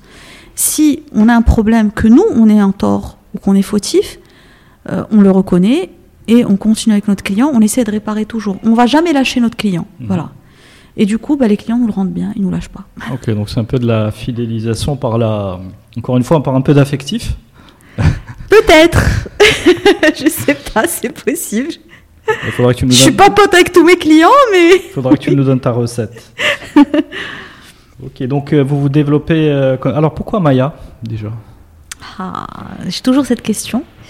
Euh, bon, j'adore déjà la culture maya, effectivement. Mhm. Donc la culture maya, euh, tout ce qu'ils ont pu construire et faire. Mais en réalité, c'est juste la compression de la première syllabe du prénom de mon fils Mhm. et la dernière de ma fille. Ok, bah, ça tombe bien, très bien. Voilà. Donc tu les, as, tu les as avec toi au quotidien. Très bien. te Euh, portent, euh, exactement, et je pense que c'est eux qui m'insufflent le courage de surmonter beaucoup de choses. Ok, bah, très bien. Merci. Très bien. Alors, on va revenir sur les étapes de développement. Donc, tu nous as parlé du début, les cinq clients, les clients, euh, les appels d'offres publics. Euh, Peut-être deux, petites questions sur euh, toi, euh, plutôt l'offre de Maya, comment elle évolue? Oui. C'est intéressant parce que tu as parlé aujourd'hui, on, on fait euh, entre guillemets euh, le, de la com euh, universelle. Donc, ce serait, j'aimerais bien comprendre comment tu, tu construis la symbiose des deux. Oui. Et Comment, comment tu l'as construite euh, euh, au fil du temps. Et aussi, il y a la, il y a, il y a la, il y a la partie euh, chef d'entreprise. Voilà, on va pouvoir l'aborder de manière plus en détail. Alors, euh, la manière dont s'est construite l'offre, au départ, on était sur la création de contenu pour les réseaux sociaux et sur la stratégie de com Mhm. digitale. Euh, petit à petit, on a vu que dans la création de contenu, on avait besoin de produire des vidéos. Mhm. Donc, on a lancé la vidéo motion design Mhm. pour avoir ça en interne, pour des questions de réactivité, de qualité, de maîtrise de la qualité en fait de ce qui sort. Après, on a lancé la prod audiovisuelle euh, destinée au digital. On ne fait pas, jusqu'à aujourd'hui, on ne fait pas les grandes productions, mais on fait tout ce qui est petites capsules pour le digital. Donc euh, pendant un temps, c'est quelque chose qu'on faisait avec un prestataire, mais on l'a internalisé depuis deux ans. Parce que euh, on a vu que c'était important de Mhm. l'avoir, parce qu'on avait de plus en plus de contenu. Donc on va dire, euh, c'était un peu l'offre et la demande. On a commencé petit à petit à, à rajouter ça. Après, on a commencé à faire du développement.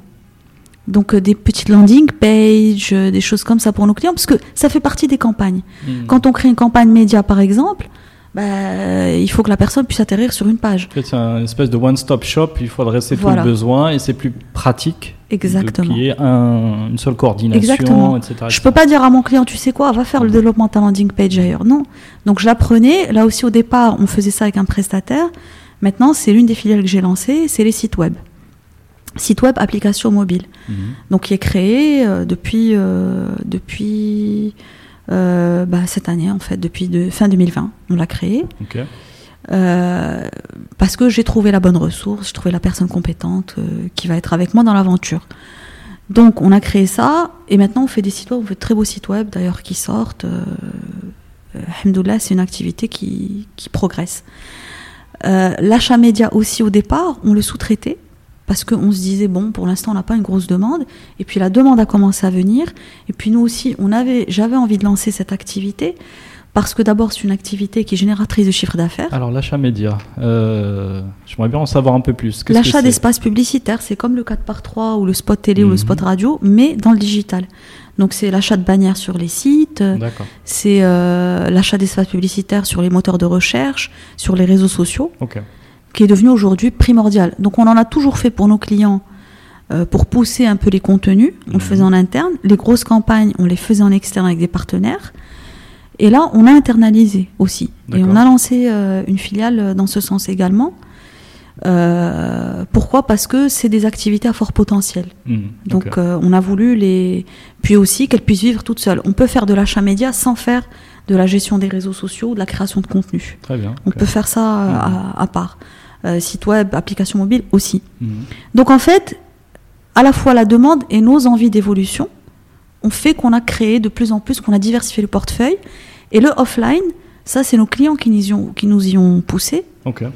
Euh, par exemple, l'un de nos clients un jour euh, nous envoie un brief euh, en nous disant, en fait, nos clients nous y ont poussé et on avait les compétences. C'est juste qu'on n'osait pas trop y aller. Et puis, bah, par exemple, une fois, on nous envoie un brief pour une affiche d'un événement extrêmement réputé de, de- sur le marché. C'est-à-dire que notre affiche allait être un peu partout. Et Mhm. ça, pour nous, c'était waouh, c'était le waouh, quoi. C'était une Mhm. consécration. Euh, et on était face à de grosses, très grosses agences. Et en fait, ils n'arrivaient pas à choisir parmi ces grosses agences. Ils ont dit euh, bon, pitch et dit que la petite agence digitale d'Yalcom. Et on a gagné. Et là, c'était waouh. Et à partir de là, bah, on s'est dit bah, on les cap. Et on a commencé à développer aussi l'offre en offline. On fait des, par exemple, des, on a des prestations à très forte valeur ajoutée. Par exemple, des livres blancs. Donc Mhm. on, on synthétise un contenu, on en crée pour créer des livres blancs. Euh, on fait maintenant des affiches 4 par 3 après on en a fait beaucoup euh, qui sont sortis sur le marché. Et aujourd'hui, on pense comme, Oui, avec là, ADN je- Digital, mais on pense comme, là, quand on est des communicants. la- C'est la, la- la grosse agence institutionnelle, euh, bien installée. Oui, enfin bien installé, je sais pas, grosse, j'en sais rien. mais on est là, quoi. Non, bah, c'est très bien. Franchement, ça fait, ça fait plaisir parce que. euh, voilà, quelqu'un qui a démarré, euh, comme tu disais, toute seule et puis qui a construit tout ça. euh, Ah ben, j'ai démarré avec 10 000 dirhams. Je le dis à tout le monde. voilà. Ok. Alors, on s'était, on, on a effectivement, on n'a pas parlé maintenant de ton quotidien de, ou plutôt l'évolution de ton rôle d'entrepreneur, de chef d'entreprise. Oui. Que c'est, je pense que voilà, c'est la thématique en fait, je dirais la plus importante euh, dans, Oui. dans tout ça, parce que euh, comment comment tu l'as comment tu l'as appréhendé? Alors, au début, on l'appréhende pas réellement. Quand on est deux, trois, c'est comme euh, gérer euh, un magasin. Mhm. Donc, il y a des petites choses, mais bon, ça va, ça reste correct. Mais le jour où on commence, par exemple, à aller sur les marchés publics, on se rend compte qu'on a besoin d'une attestation de régularité fiscale. Mhm. L'attestation de régularité fiscale, c'est cinq administrations. On doit faire le tour de cinq administrations pour décrocher cette, j'allais dire, fichue attestation. Et là, on, met le pied. Dès qu'on est en confrontation avec nos chères administrations, on met le pied dans le vrai rôle du chef d'entreprise. Et dans toutes ces choses-là, euh, qu'on ignore au début quand on est tout petit petit, mais dès qu'on grossit, eh ben, on, est on est confronté à tout l'administratif. Le côté administratif et le côté gestion des ressources humaines, pèse très très lourd dans le temps d'un chef d'entreprise. Mhm. Donc, à un moment donné, avant même que l'entreprise n'ait ses 25 euh, salariés, il a fallu recruter quelqu'un pour ne gérer que l'administratif. Mhm. Parce que moi, je n'y arrivais plus. J'ai fait une fois le parcours de l'attestation de la régularité fiscale. J'ai hurlé. J'ai hurlé. J'ai dit impossible. Parce que je n'ai plus rien fait pendant 15 jours. Pendant 15 jours, je courais d'une administration à l'autre. Et il te manque ce papier, et il te manque ce papier, et il te, faut ce papier, et il te faut. C'était kafkaïen. C'était vraiment l'attestation CNSS, l'attestation machin, l'attestation. Donc, juste le côté administratif dans la vie d'un chef d'entreprise est horrible. Après, il y a le pilotage économique aussi, où réellement, je dirais que j'ai mis le nez vraiment cette année. hein.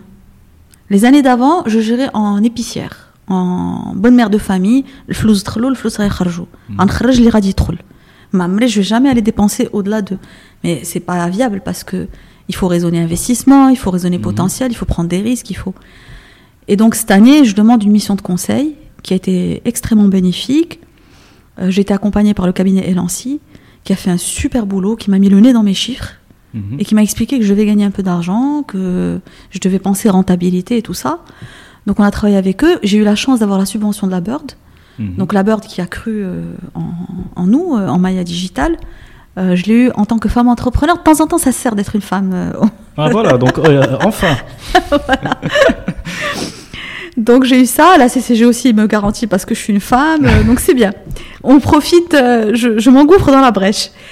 Et puis il y a ce côté, je dirais cette année, en, en grossissant, on est confronté à plusieurs administrations parce qu'il y a beaucoup de choses à gérer, il y a beaucoup de choses à débloquer. Le quotidien est fait de déblocage. Mhm. Je dirais que je suis une débloqueuse.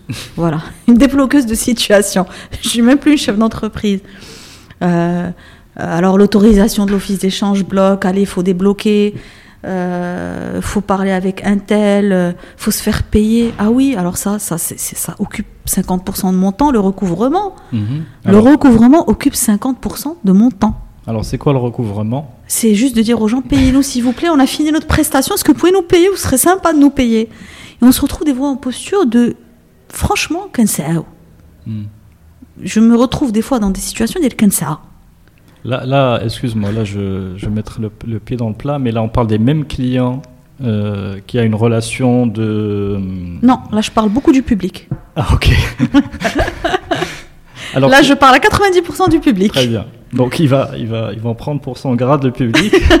donc on a parlé des administrations. Là, on parle des clients donc publics. Euh, Bah, C'est-à-dire ce que je prestation dis- terminée, on est d'accord. Prestation Ah, mais terminée, terminé. livrée. Mais pour qu'ils puissent valider le paiement, Mhm. Euh, l'étape de validation, je vous assure, là il y a une administration, euh, huit rapports, on en est peut-être à la dixième version.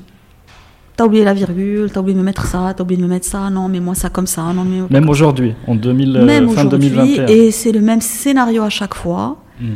J'ai d'ailleurs fait un post sur LinkedIn, euh, je dirais, qui a fait, euh, qui a fait des émules, Mhm. où j'ai carrément interpellé euh, notre ministre de, de la TPME. Je lui ai dit, ah, mais.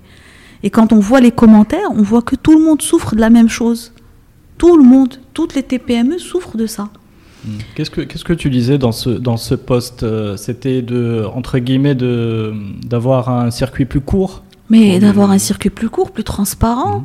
plus en adéquation avec nos métiers, avec 2021, euh, on se retrouve. Et c'est pas la faute des dirigeants. Euh, je me suis toujours retrouvée dans les discussions après coup avec des dirigeants, des directeurs d'organismes qui sont des gens très bien, Mhm. très conscients, mais il y a une législation derrière qui est très lourde pour sélectionner un prestataire. Déjà, répondre à un appel d'offres, il faut qu'on se fasse payer. Mais vous savez qu'en France, ils sont en train de militer pour se faire payer les propales. Mhm. On travaille en moyenne 5-6 jours pleins sur une proposition pour un appel d'offres. Entre le dossier administratif, bon maintenant c'est rodé, entre l'offre technique, la note technique, vous savez, c'est des pavés qui vont dans les administrations. Mhm. Mais même eux, ils perdent du temps à lire tout ça, c'est Même, pas même possible. dans les métiers de la com. Dans- oui, mais bien sûr, même dans les métiers de la com. Et on se retrouve avec des, une réglementation qui nous limite sur beaucoup de choses Pour alors qu'on est dans la com. Pour des budgets de de de de, l'ordre de combien Bah, c'est pour ça qu'on y va. C'est parce que les budgets demeurent importants. C'est des tickets importants. Mais sinon, on n'irait pas. Mhm. Même, euh, je ne veux pas me crever à la tâche pour ça. Mhm. Mais ce qui est horrible, c'est par exemple dans l'administratif, on peut caler parce qu'il y a un problème, euh, il manque un papier. Euh, par exemple, on a été recalé d'un appel d'offres euh, parce qu'il y avait un CV, le titre du CV Mhm. n'était pas le bon. Tout le CV était bon. Et c'était un truc, c'était un papier parmi, franchement, une centaine de papiers, mais euh, ce CV n'est pas bon. Bon, bah, ça va, quoi, je veux dire. Bon, il y a des choses à revoir. beaucoup de choses. Et au niveau du paiement, c'est des retards incroyables. Euh, Il y a des marchés, il y en a un que j'ai fini il y a 3-4 ans, je suis toujours pas payé. Euh, Il y en a un, euh, et ça c'est pénible parce que ça nous prend, ça nous bouffe beaucoup de temps. Mhm. Et en fait, le combat, pourquoi est-ce qu'on va chercher l'argent? Bah, C'est juste parce que nous, la fin de mois, elle tourne vite Mhm. et on ne peut pas attendre la lenteur administrative. Elle ne nous convient pas en tant que TPME. Parce qu'on n'a pas des fonds de roulement. C'est un ensemble. Les banques ne nous donnent pas des facilités de caisse importantes. Euh, les délais de paiement tardent. Donc, on a des problèmes de trésorerie qui sont immenses. C'est pas spécifique à, à nos- à ma structure, c'est Mhm. spécifique à toutes les TPME aujourd'hui au Maroc. Alors je vais, faire, je vais me faire des amis euh, auprès de la Bird, mais la Bird justement, ils financent pas des, euh, peut-être pas directement, mais indirectement des, des crédits pour les femmes ou des financements pour les femmes, pour, enfin pour les femmes, pour les entreprises. Je ne sais plus exactement. Il y, avait, il y avait des choses qui étaient mises en place, mais il y a beaucoup de conditions. mhm, Alors aussi, autre chose, nous, Je la TPME de plus de 5 ans, mhm. on ne rentre dans aucune case. Ça, c'est un scandale. Et j'ai alerté plusieurs fois, euh, bah, que ce soit C'est-à-dire vous rentrez, ah oui, vous, vous avez droit à rien. Alors, il y en a une tonne pour les startups. Mhm, Et ça, c'est une aberration. mhm. On est prêt à faire des efforts pour des entreprises. C'est louable. Au contraire, j'encourage. Mais on est prêt à faire des, en- des, des efforts pour des entreprises qui démarrent, qui n'ont pas encore fait leur proof of concept. Mhm. Mais une boîte qui est là depuis 5 ans, qui emploie, nous ne rentrons dans aucune case. Aucune. Mhm. Voilà. Tu es une TPME, débrouille-toi. C'est- le pays de débrouille-toi. Beaucoup d'effets d'annonce, peu de réalité sur le terrain. Hmm. Ok. Moi, je comprends bien. Donc, pour ça que tu disais au départ, euh, le combat. Est-ce que. euh, C'est un combat. parce que moi, quand j'imagine. Énergivore. Que quand je euh, positionnais le, les combats de, du chef d'entreprise ou de la chef d'entreprise, je me disais d'abord, c'est peut-être avec soi-même, parce qu'il y a euh, tellement, de, tellement un équilibre à trouver avec, dans ses relations avec tout le monde, avec ses clients, avec ses collaborateurs, avec. euh, bref. Et Bien dans- sûr. et dans une entreprise de 25 personnes, euh, euh, je n'imagine même pas. Enfin, c'est honnêtement, hein, je ne suis pas en train Oui. d'exagérer. Voilà. Il y a le combat donc avec soi-même. Il y a le combat pour euh, satisfaire les clients et euh, développer le commercial. Il y a le combat et donc là, tu, auquel tu rajoutes toi des combats de type administratif. euh, Tout à fait. C'est-à-dire que-. Ces combats-là ne, nous permettent, ne me permettent pas de, de faire ce que j'aime à 100%, qui est de la com en fait. Mhm. Donc je suis beaucoup plus dans l'administratif. Euh, je reste bien sûr euh, gardienne de tout ce qui sort de l'agence, euh, donc je suis garante aussi un peu de cette qualité, mais j'ai moins de temps pour ça, donc ça prend du temps d'ailleurs. Et tu as- mais tu arrives à justement à comment dire vérifier la qualité des livrables, tous les livrables. Alors, tu as quel pourcentage Juste pour avoir une idée? bah, Disons que je suis en copie de tout ce qui va chez le client déjà, Ok. et je lis les emails. Ok. Après, on apprend à mettre le curseur, c'est-à-dire quand on voit que ça va, bon, je n'interviens pas trop, Mm. mais dès que je vois qu'un client relance Mhm. deux fois, trois fois sur un besoin, là je me dis attention, il y a quelque chose qui se passe qui est pas bonne. Mhm. Euh, mais je- par exemple, je fais toutes les réunions avec les clients. J'essaye en tout cas de faire les réunions avec les clients. J'y arrive de moins en moins. Par exemple, les nouveaux clients, j'ai du mal à être toujours présente. Euh, mais euh, voilà, l'entreprise reste encore un peu liée à ma personne. On a envie de voir Yasmina, on a envie de. Donc je fais de mon mieux. Mais aujourd'hui, je m'encadre aussi de personnes très compétentes qui prennent le relais. Euh, voilà. Ok. Donc il y, a- il y a effectivement cette... Enfin je, je- enfin, je me permets parce que 25 Oui. personnes, à un moment, euh, tout- pouvoir tout gérer tout seul, ça me paraît, ça me, ça me Non, paraît. non, heureusement euh, que j'ai des relais très compétents au sein de l'agence Mm. qui, qui gèrent heureusement leur portefeuille. Dieu merci. Ok. Très bien. Bah écoute Yasmina, je, je vois qu'on avance très bien dans notre, euh, dans notre programme. Comment, comment tu te sens jusque-là? Tout va Très bien? Ça va? Bon. Euh, je, je te propose de, de finir avec des petites questions. Euh, donc, euh, est-ce qu'on peut parler, par exemple, de mentorat? Est-ce que tu as eu, donc tu as parlé de la, de, on va dire du, de ton père qui avait un rôle très fort. Est-ce qu'il y a, donc tu as parlé des mentors que tu as eu là dans le, dans cette euh, expérience professionnelle dans la communication. Est-ce que, est-ce que toi-même aujourd'hui, est-ce qu'il y a d'autres, mentors que tu aurais eu, c'est-à-dire où tu as appris des choses fortes, très clairement. Et aujourd'hui, est-ce que toi, comment toi-même tu gères ce rôle-là de transmission? Euh, les mentors, comme j'ai dit, bah, mon père principalement, des inspirations. Mhm. Euh, ma mère m'a inspirée aussi parce que très combative, euh, elle lâche jamais rien. Euh, donc c'est une valeur aussi qu'elle m'a Elle est toujours chef d'entreprise? Non. Ça y est, elle se repose. retraite là. donc c'est voilà, c'est des choses. Il y a des personnes qui nous inspirent. On est un peu une famille d'entrepreneurs.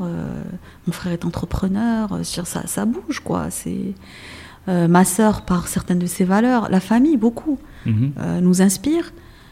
Euh, après, bon, j'ai aussi, euh, je dirais, un mari qui me soutient beaucoup, mhm.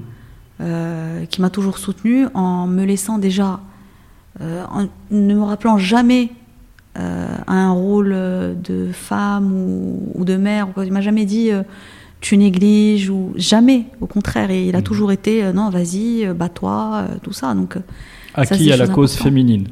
Oui, acquis à la cause féminine. Dieu merci, j'ai un mari féministe, un père féministe et un fils féministe. Donc tout va bien. Euh, alors oui, je transmets, j'aime transmettre euh, beaucoup aux femmes mhm. parce que voilà, je pense que c'est normal un petit peu. Euh, j'aime transmettre aux jeunes. J'aime leur dire que tout est possible en fait. Mhm. Donc oui, je fais du mentorat, je soutiens des fois des jeunes entrepreneurs quand ils me sollicitent. Euh, je fais pas mal d'interventions, de conférences euh, sur des écoles, euh, enfin des universités, des écoles, pour parler, en général, des thématiques sur le digital ou sur l'entrepreneuriat. Mhm.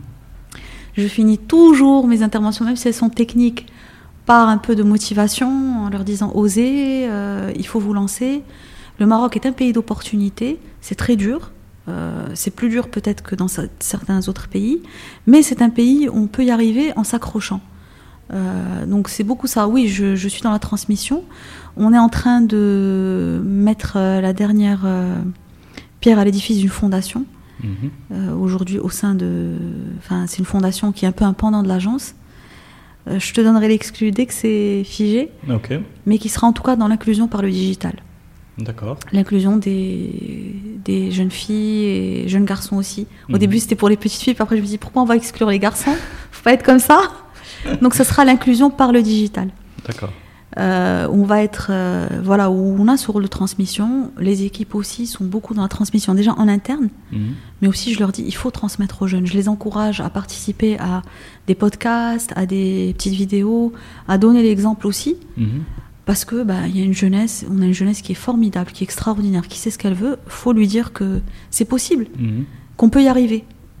Très bien, ok. Bah écoute, euh, bah, avec plaisir, hein, on, va, on, va, suivre cette fondation euh, dans l'inclusion. Donc l'inclusion par le digital, bah, ça peut être que, que, intéressant à suivre, hein, parce que si tu as, parce que quand même le, le je reprends tes termes aussi, euh, j'ai entendu dans ta bouche, le digital est un, donne un pouvoir.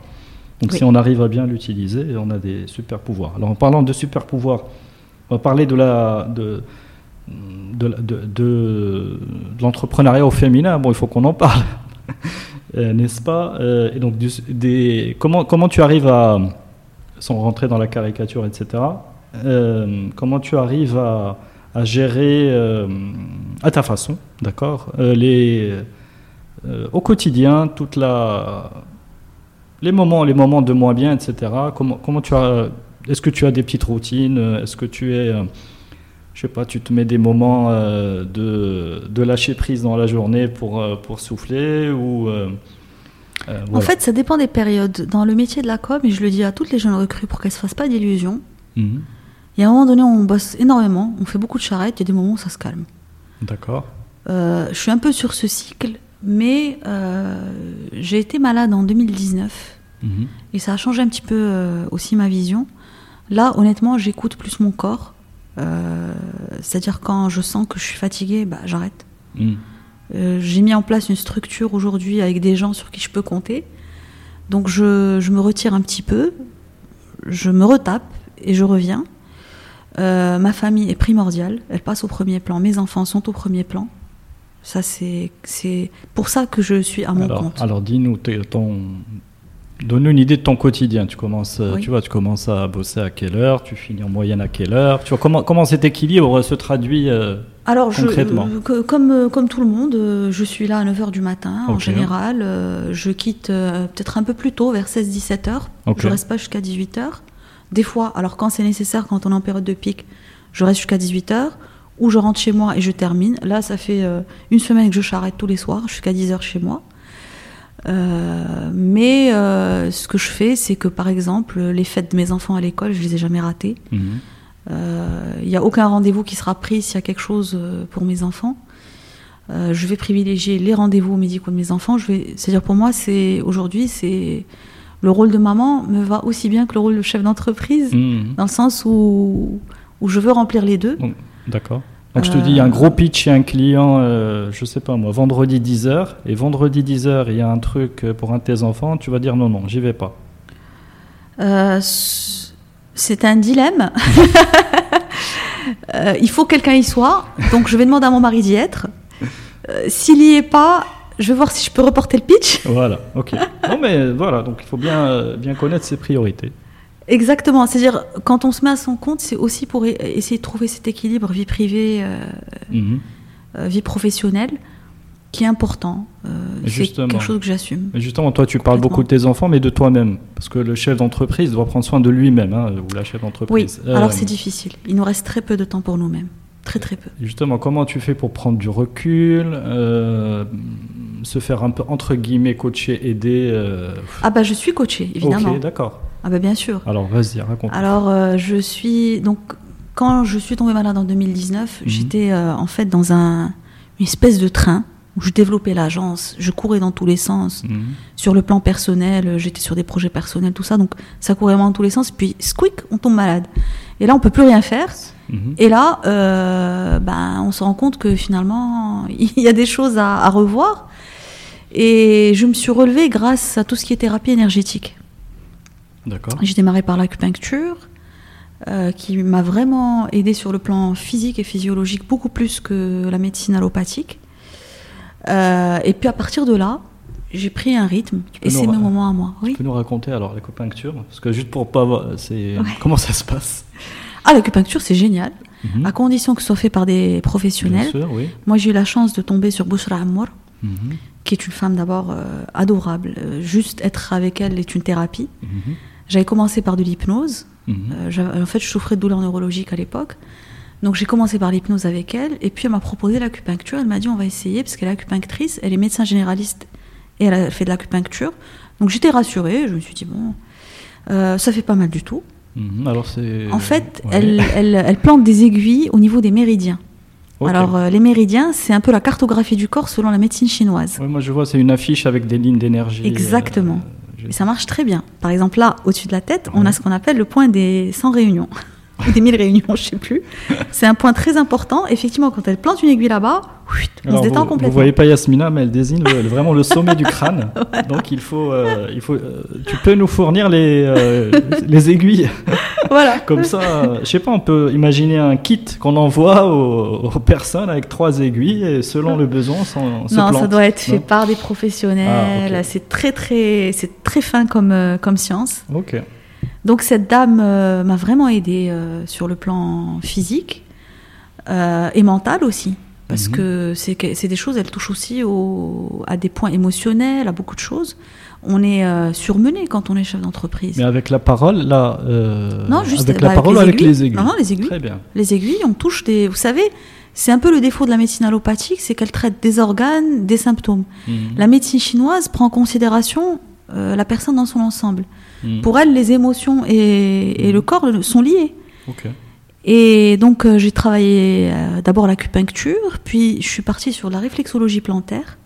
Avec, euh, j'hésite pas à les citer parce Oui, que oui. c'est vraiment des dames qui m'ont, euh, qui m'ont vraiment, Avec- je avec entre guillemets, sauvée, remise sur pied. Donc, Alix Desmerles, qui fait de la réflexologie plantaire. Alors, c'est impressionnant. En fait, vous savez, sur le pied, il y a une, il y a une carte des organes du corps. Et donc, je fais la séance avec elle. D'abord, c'est un moment de déconnexion extraordinaire. Vraiment, on a l'impression d'être débranché.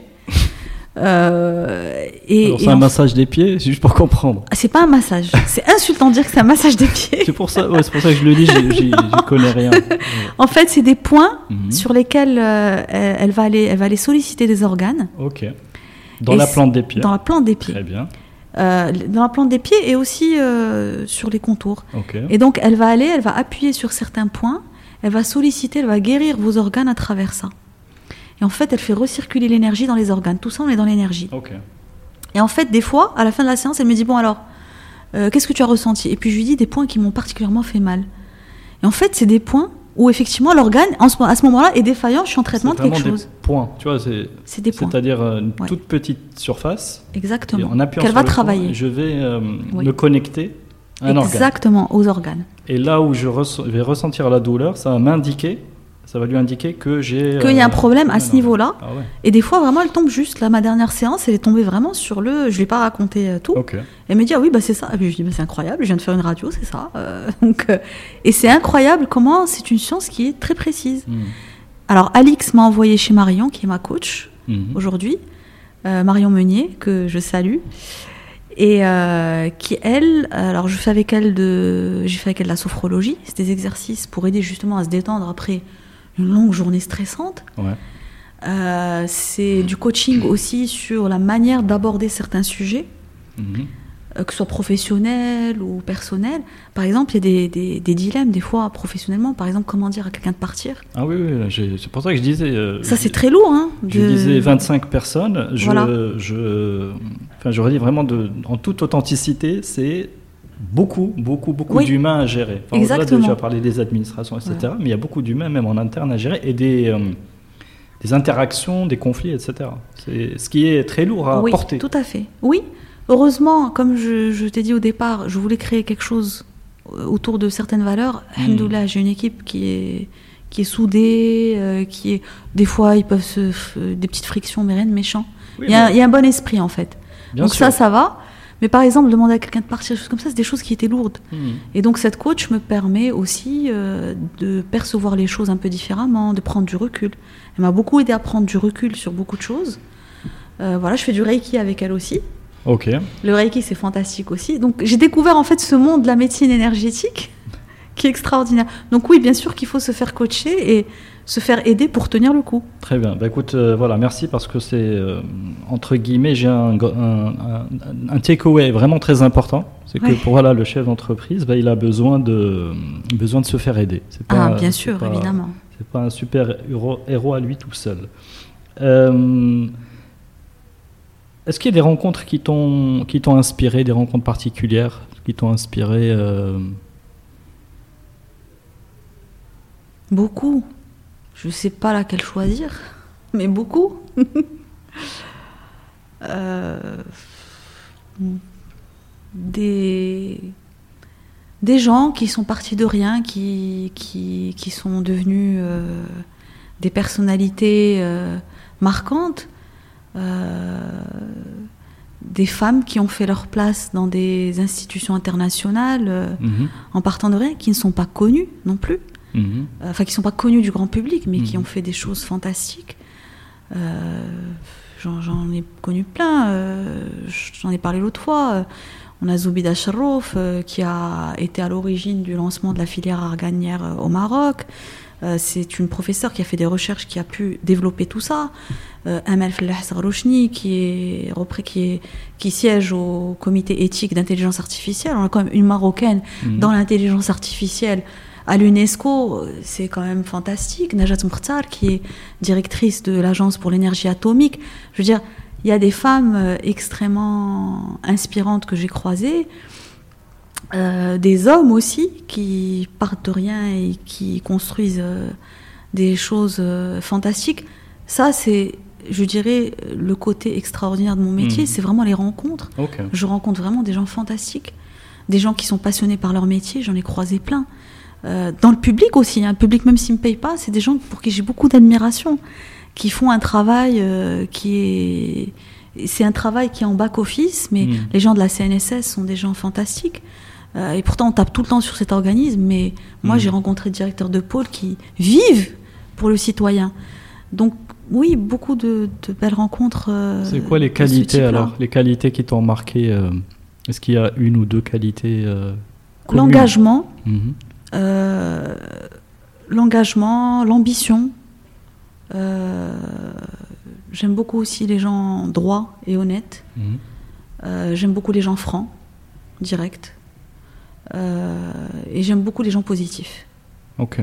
Voilà. Alors justement en termes d'ambition, parce que je- ambition féminin en général ne vont pas, ne vont pas bien ensemble. Pourquoi? Euh, en général, parce que voilà, c'est peut-être une idée reçue que j'ai chez moi. C'est une idée reçue. Ok. Non, parce qu'en général, on dit qu'une euh, qu'une euh, une femme aura beau- plus de mal peut-être à, à vouloir occuper un, un poste important, etc.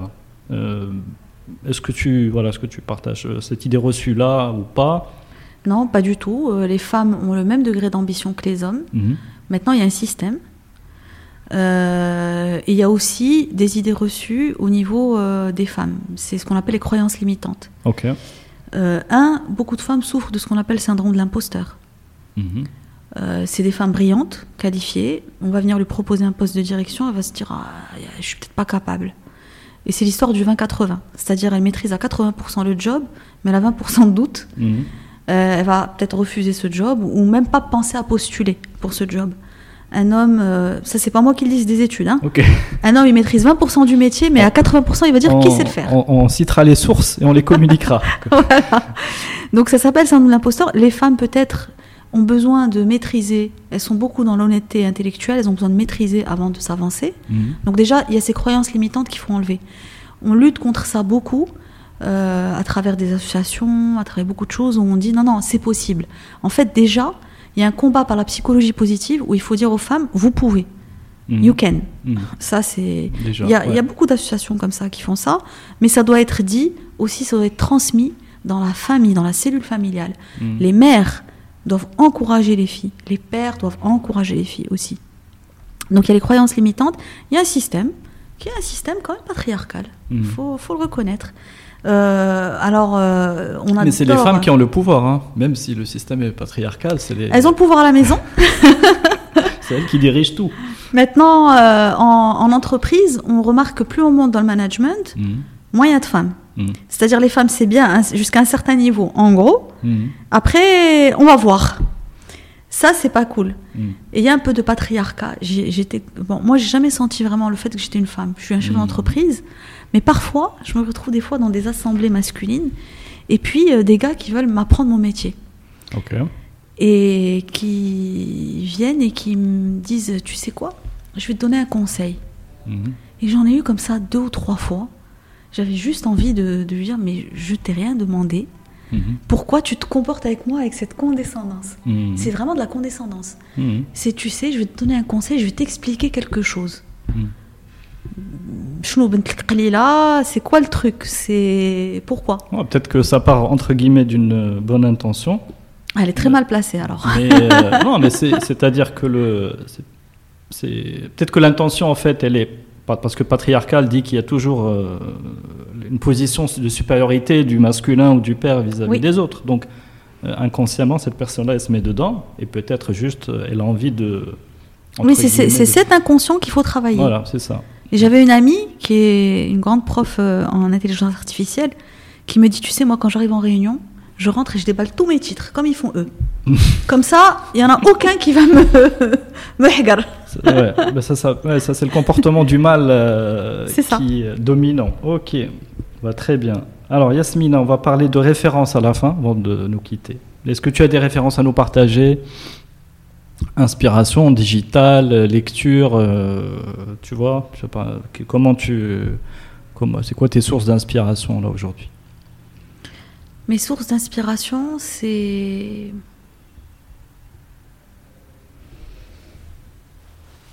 J'en ai beaucoup. Donc, euh, Mes sources d'inspiration, c'est peut-être d'arriver. euh, Pas une source, peut-être un projet ou des envies. Mhm. C'est c'est de continuer à faire des choses qui vont euh, apporter de la valeur, à l'écosystème déjà, à mon écosystème professionnel digital, à l'écosystème féminin aussi au Maroc et aussi au pays. Je ne sais pas pourquoi, j'ai cette, cette envie de contribuer aussi au développement de, notre nation. J'en suis pas toujours consciente, mais quand il y a des petites choses, voilà, j'arrive. Euh, après, en termes de lecture, oui, je lis beaucoup. J'aime beaucoup ce que. Je dirais que les derniers livres qui m'ont marqué, c'était euh, la, série de Marie Calter sur les femmes du prophète, mhm. Euh, qui nous remettent dans un contexte historique et qui nous explique qu'en fait, les femmes avaient beaucoup de pouvoir, l'ont toujours eu, dans les affaires, dans la guerre, que les femmes n'ont jamais été écrasées dans notre euh, société arabo-musulmane et que ça ne vient pas de la religion. Le fait que la femme soit en infériorité aujourd'hui ne vient pas de la religion, parce que les femmes d'avant participaient au conseil, les femmes du prophète. Plutôt le contraire en fait. Exactement. Hmm. Les femmes participaient au conseil, peut-être un peu donner leur avis, donner plus de... Euh, participer aux hmm. guerres, participer aux décisions importantes. Et il s'est passé quelque chose au travers, à travers le temps qui a fait que la femme a été un petit peu, euh, on dirait, euh, euh, écartée quelque mm. peu de certaines décisions importantes. Mais la femme avait un grand rôle. Donc je dirais que ça, ça m'inspire énormément. Plus que écarter des décisions importantes, c'est que dans notre loi, dans la loi, la femme a, des moins de droits il y a moins de droits. Euh, ça, c'est un autre combat. Je ne vais pas me lancer dans, je pas lancer dans le discours, mais non plus. Mais parce que comme euh, bah, ne serait-ce que la, tutelle, euh, mhm. la tutelle des enfants, l'héritage, beaucoup de choses qui. pourquoi je parle de ça? Parce que comme tu, tu, as, tu as parlé de, du rapport entre la finalement que la, la religion n'a pas du tout défini cette infériorité de la femme, mais aujourd'hui on se retrouve avec des lois a priori d'origine euh, bah, une interprétation qui, s'éloigne de cet esprit. Une interprétation euh, des textes qui reste quand même très masculine. Euh, les textes, il y a des textes qui sont sacrés auxquels on ne peut pas toucher en termes de, de, sources, évidemment, mais une loi qui aurait pu évoluer dans le cadre de, de ce contexte, hmm. dans, dans, un contexte en respect avec certains textes, mais pourquoi, c'est-à-dire l'histoire de la tutelle, euh, elle est nulle part. Euh, on a beau dire Alijal ou Nisa, ok, certes, euh, mais ça veut dire quoi aujourd'hui hmm. Donc, c'est bien, les femmes aussi ont un rôle à jouer. Je suis absolument pas une chaîne de garde en disant ah, les hommes doivent faire la même chose que les femmes, pas du tout. Chacun dans son rôle, mais les droits, la loi sont une chose, la vie quotidienne en est une autre. Hmm. c'est voilà, ça n'a, comme je dis aujourd'hui, les hommes ne sont pas forcément assujetti à certaines choses, euh, si la femme peut aider ou si. Euh, c'est un discours euh, équitable. Mmh, je prends un discours équitable, pas égalitaire, équitable, c'est mmh. différent. Je comprends. Ok. Est-ce qu'il y a d'autres d'autres lectures? Oui, après c'est des lectures de distraction. J'adore les Dos Santos. J'aime beaucoup le dernier, enfin c'est pas le dernier, mais La vie des Goulbékians qui est mhm. très inspirant aussi. Un monsieur qui est parti vraiment de rien, qui a construit une fortune colossale, qui a tenu la dragée haute à, à tout, à tout l'Empire britannique. Je veux dire, c'est des réussites, c'est des success stories extraordinaires, puis extrêmement bien romancés par l'auteur. Euh, voilà, du Gilbert Sinoué, La vie du prophète, euh, c'était L'envoyé de Dieu, mhm. qui est un très très beau livre, qui nous éclaire, alors surtout quand on est francophone. Euh, je lis le Coran en arabe, je comprends pas toujours tout. Mhm. Je comprends les, les, mots, mais je comprends pas des fois le contexte. Mhm. Alors ce livre-là permet de, comme il est bien documenté, c'est un historien Gilbert Sinoué, c'est bien documenté, donc euh, on comprend, j'ai compris certains versets à la lumière de, des, fin, de ce livre, on va dire. D'accord. Euh, qui est plus simple à lire que Tufsir ibn Kathir quand même. Mhm, ok. Voilà. euh, puis voilà, c'était surtout ça, je dirais, mais les derniers livres qui m'ont marqué, que j'ai retenu. Et en marketing digital, comme digital, comment tu restes, je dirais, à la page Ah, beaucoup les réseaux sociaux, évidemment. Mhm. Euh, les, des webinaires. Et beaucoup, je sais pas, c'est quelque chose qui me. C'est une C'est tellement euh, naturel c'est chez une moi. veille permanente que tu Oui, as c'est une veille automatique que j'active automatiquement quand je suis sur les réseaux sociaux. Parce que j'ai l'œil, c'est-à-dire euh, je vais tout de Ah suite oui, voir la vidéo, la nouvelle tendance, euh, je vais voir euh, quand je vois ce qui sort, euh, on est toujours en veille permanente par rapport à l'Europe, les États-Unis, aussi le Maroc. Mhm. Donc euh, ça, c'est c'est en permanence. Et le digital, c'est ça le, la magie du digital, c'est qu'on a accès à tout. Mhm, Exactement. Donc, tout euh, est, tout est. euh, Voilà, euh, puis bien sûr, il y a des newsletters qui sont super intéressantes euh, que je reçois. Et puis surtout, surtout, euh, ça j'ai oublié de le mentionner, on a rejoint cette année Amin Worldwide, mhm. euh, qui est un réseau d'agences indépendantes dans le monde. Donc on représente le Maroc, c'est la première agence marocaine qui intègre ce réseau, Mhm. et on représente le Maroc dans ce réseau. Euh, C'était d'abord une grande fierté, parce que ça se fait par cooptation. Ça se fait sur base des valeurs, euh, sur base de l'agence, euh, de ce qu'elle fait et tout ça. Et on a la chance d'avoir régulièrement des rencontres, des, des webinaires, tout ça. Ça se fait deux, trois fois par mois. Mhm. Là, il y avait la rencontre à Berlin, mais j'ai pas pu y aller parce que les vols étaient suspendus. Mhm. Ah oui. Et ça, c'est surtout ça qui me permet effectivement de rester, de rester aussi euh, Ah, bien. connecté. Un effet, Voilà. un effet networking euh, qui peut que faire du bien. Tout à fait. Merci beaucoup Yasmina. Merci à toi, Karine. J'espère que j'ai pas abusé de ton temps. Pas du tout. Bah, je passe un très bon moment. Également. Euh, j'ai beaucoup appris euh, bah, déjà sur ton parcours, mais également des choses très intéressantes sur les médecines euh, Énergétique énergétiques. Quand tu veux. Je, je, je vais m'y mettre. Je sais pas quand, mais je vais m'y mettre. Euh, pas que je souffre d'un stress particulier, Non, c'est pour le bien-être. c'est pour le bien-être. Euh, on, on veut tous plus de bien-être, n'est-ce pas? Exact. Voilà. Euh, bon vent pour Maya Digital. hein. Merci. Et euh, dans, voilà, dans, à toute l'équipe et dans tes projets dont tu nous as parlé. Merci. Voilà, donc merci beaucoup pour ton temps et bah, je te dis à très bientôt. À bientôt. À bientôt. Et vous tous qui nous écoutez, merci d'être restés jusque-là. Bah, N'oubliez pas d'aller le- partager cet épisode. Et puis, je vous dis à très bientôt pour un prochain épisode. Merci. Merci. Salut.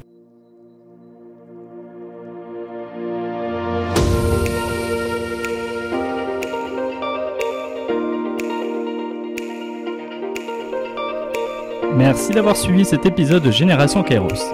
Avant de nous quitter, si vous l'avez aimé, vous pouvez vraiment m'aider à le faire connaître avec trois actions simples à faire en urgence. D'abord, le liker, le partager et laisser un message sur les pages Facebook et LinkedIn. Ensuite, abonnez-vous sur votre plateforme préférée de podcast, que ce soit Apple, Google, Spotify ou Deezer. Si vous êtes sur Apple Podcast, allez-y et notez le podcast, si possible, 5 petites étoiles et laissez un gentil commentaire.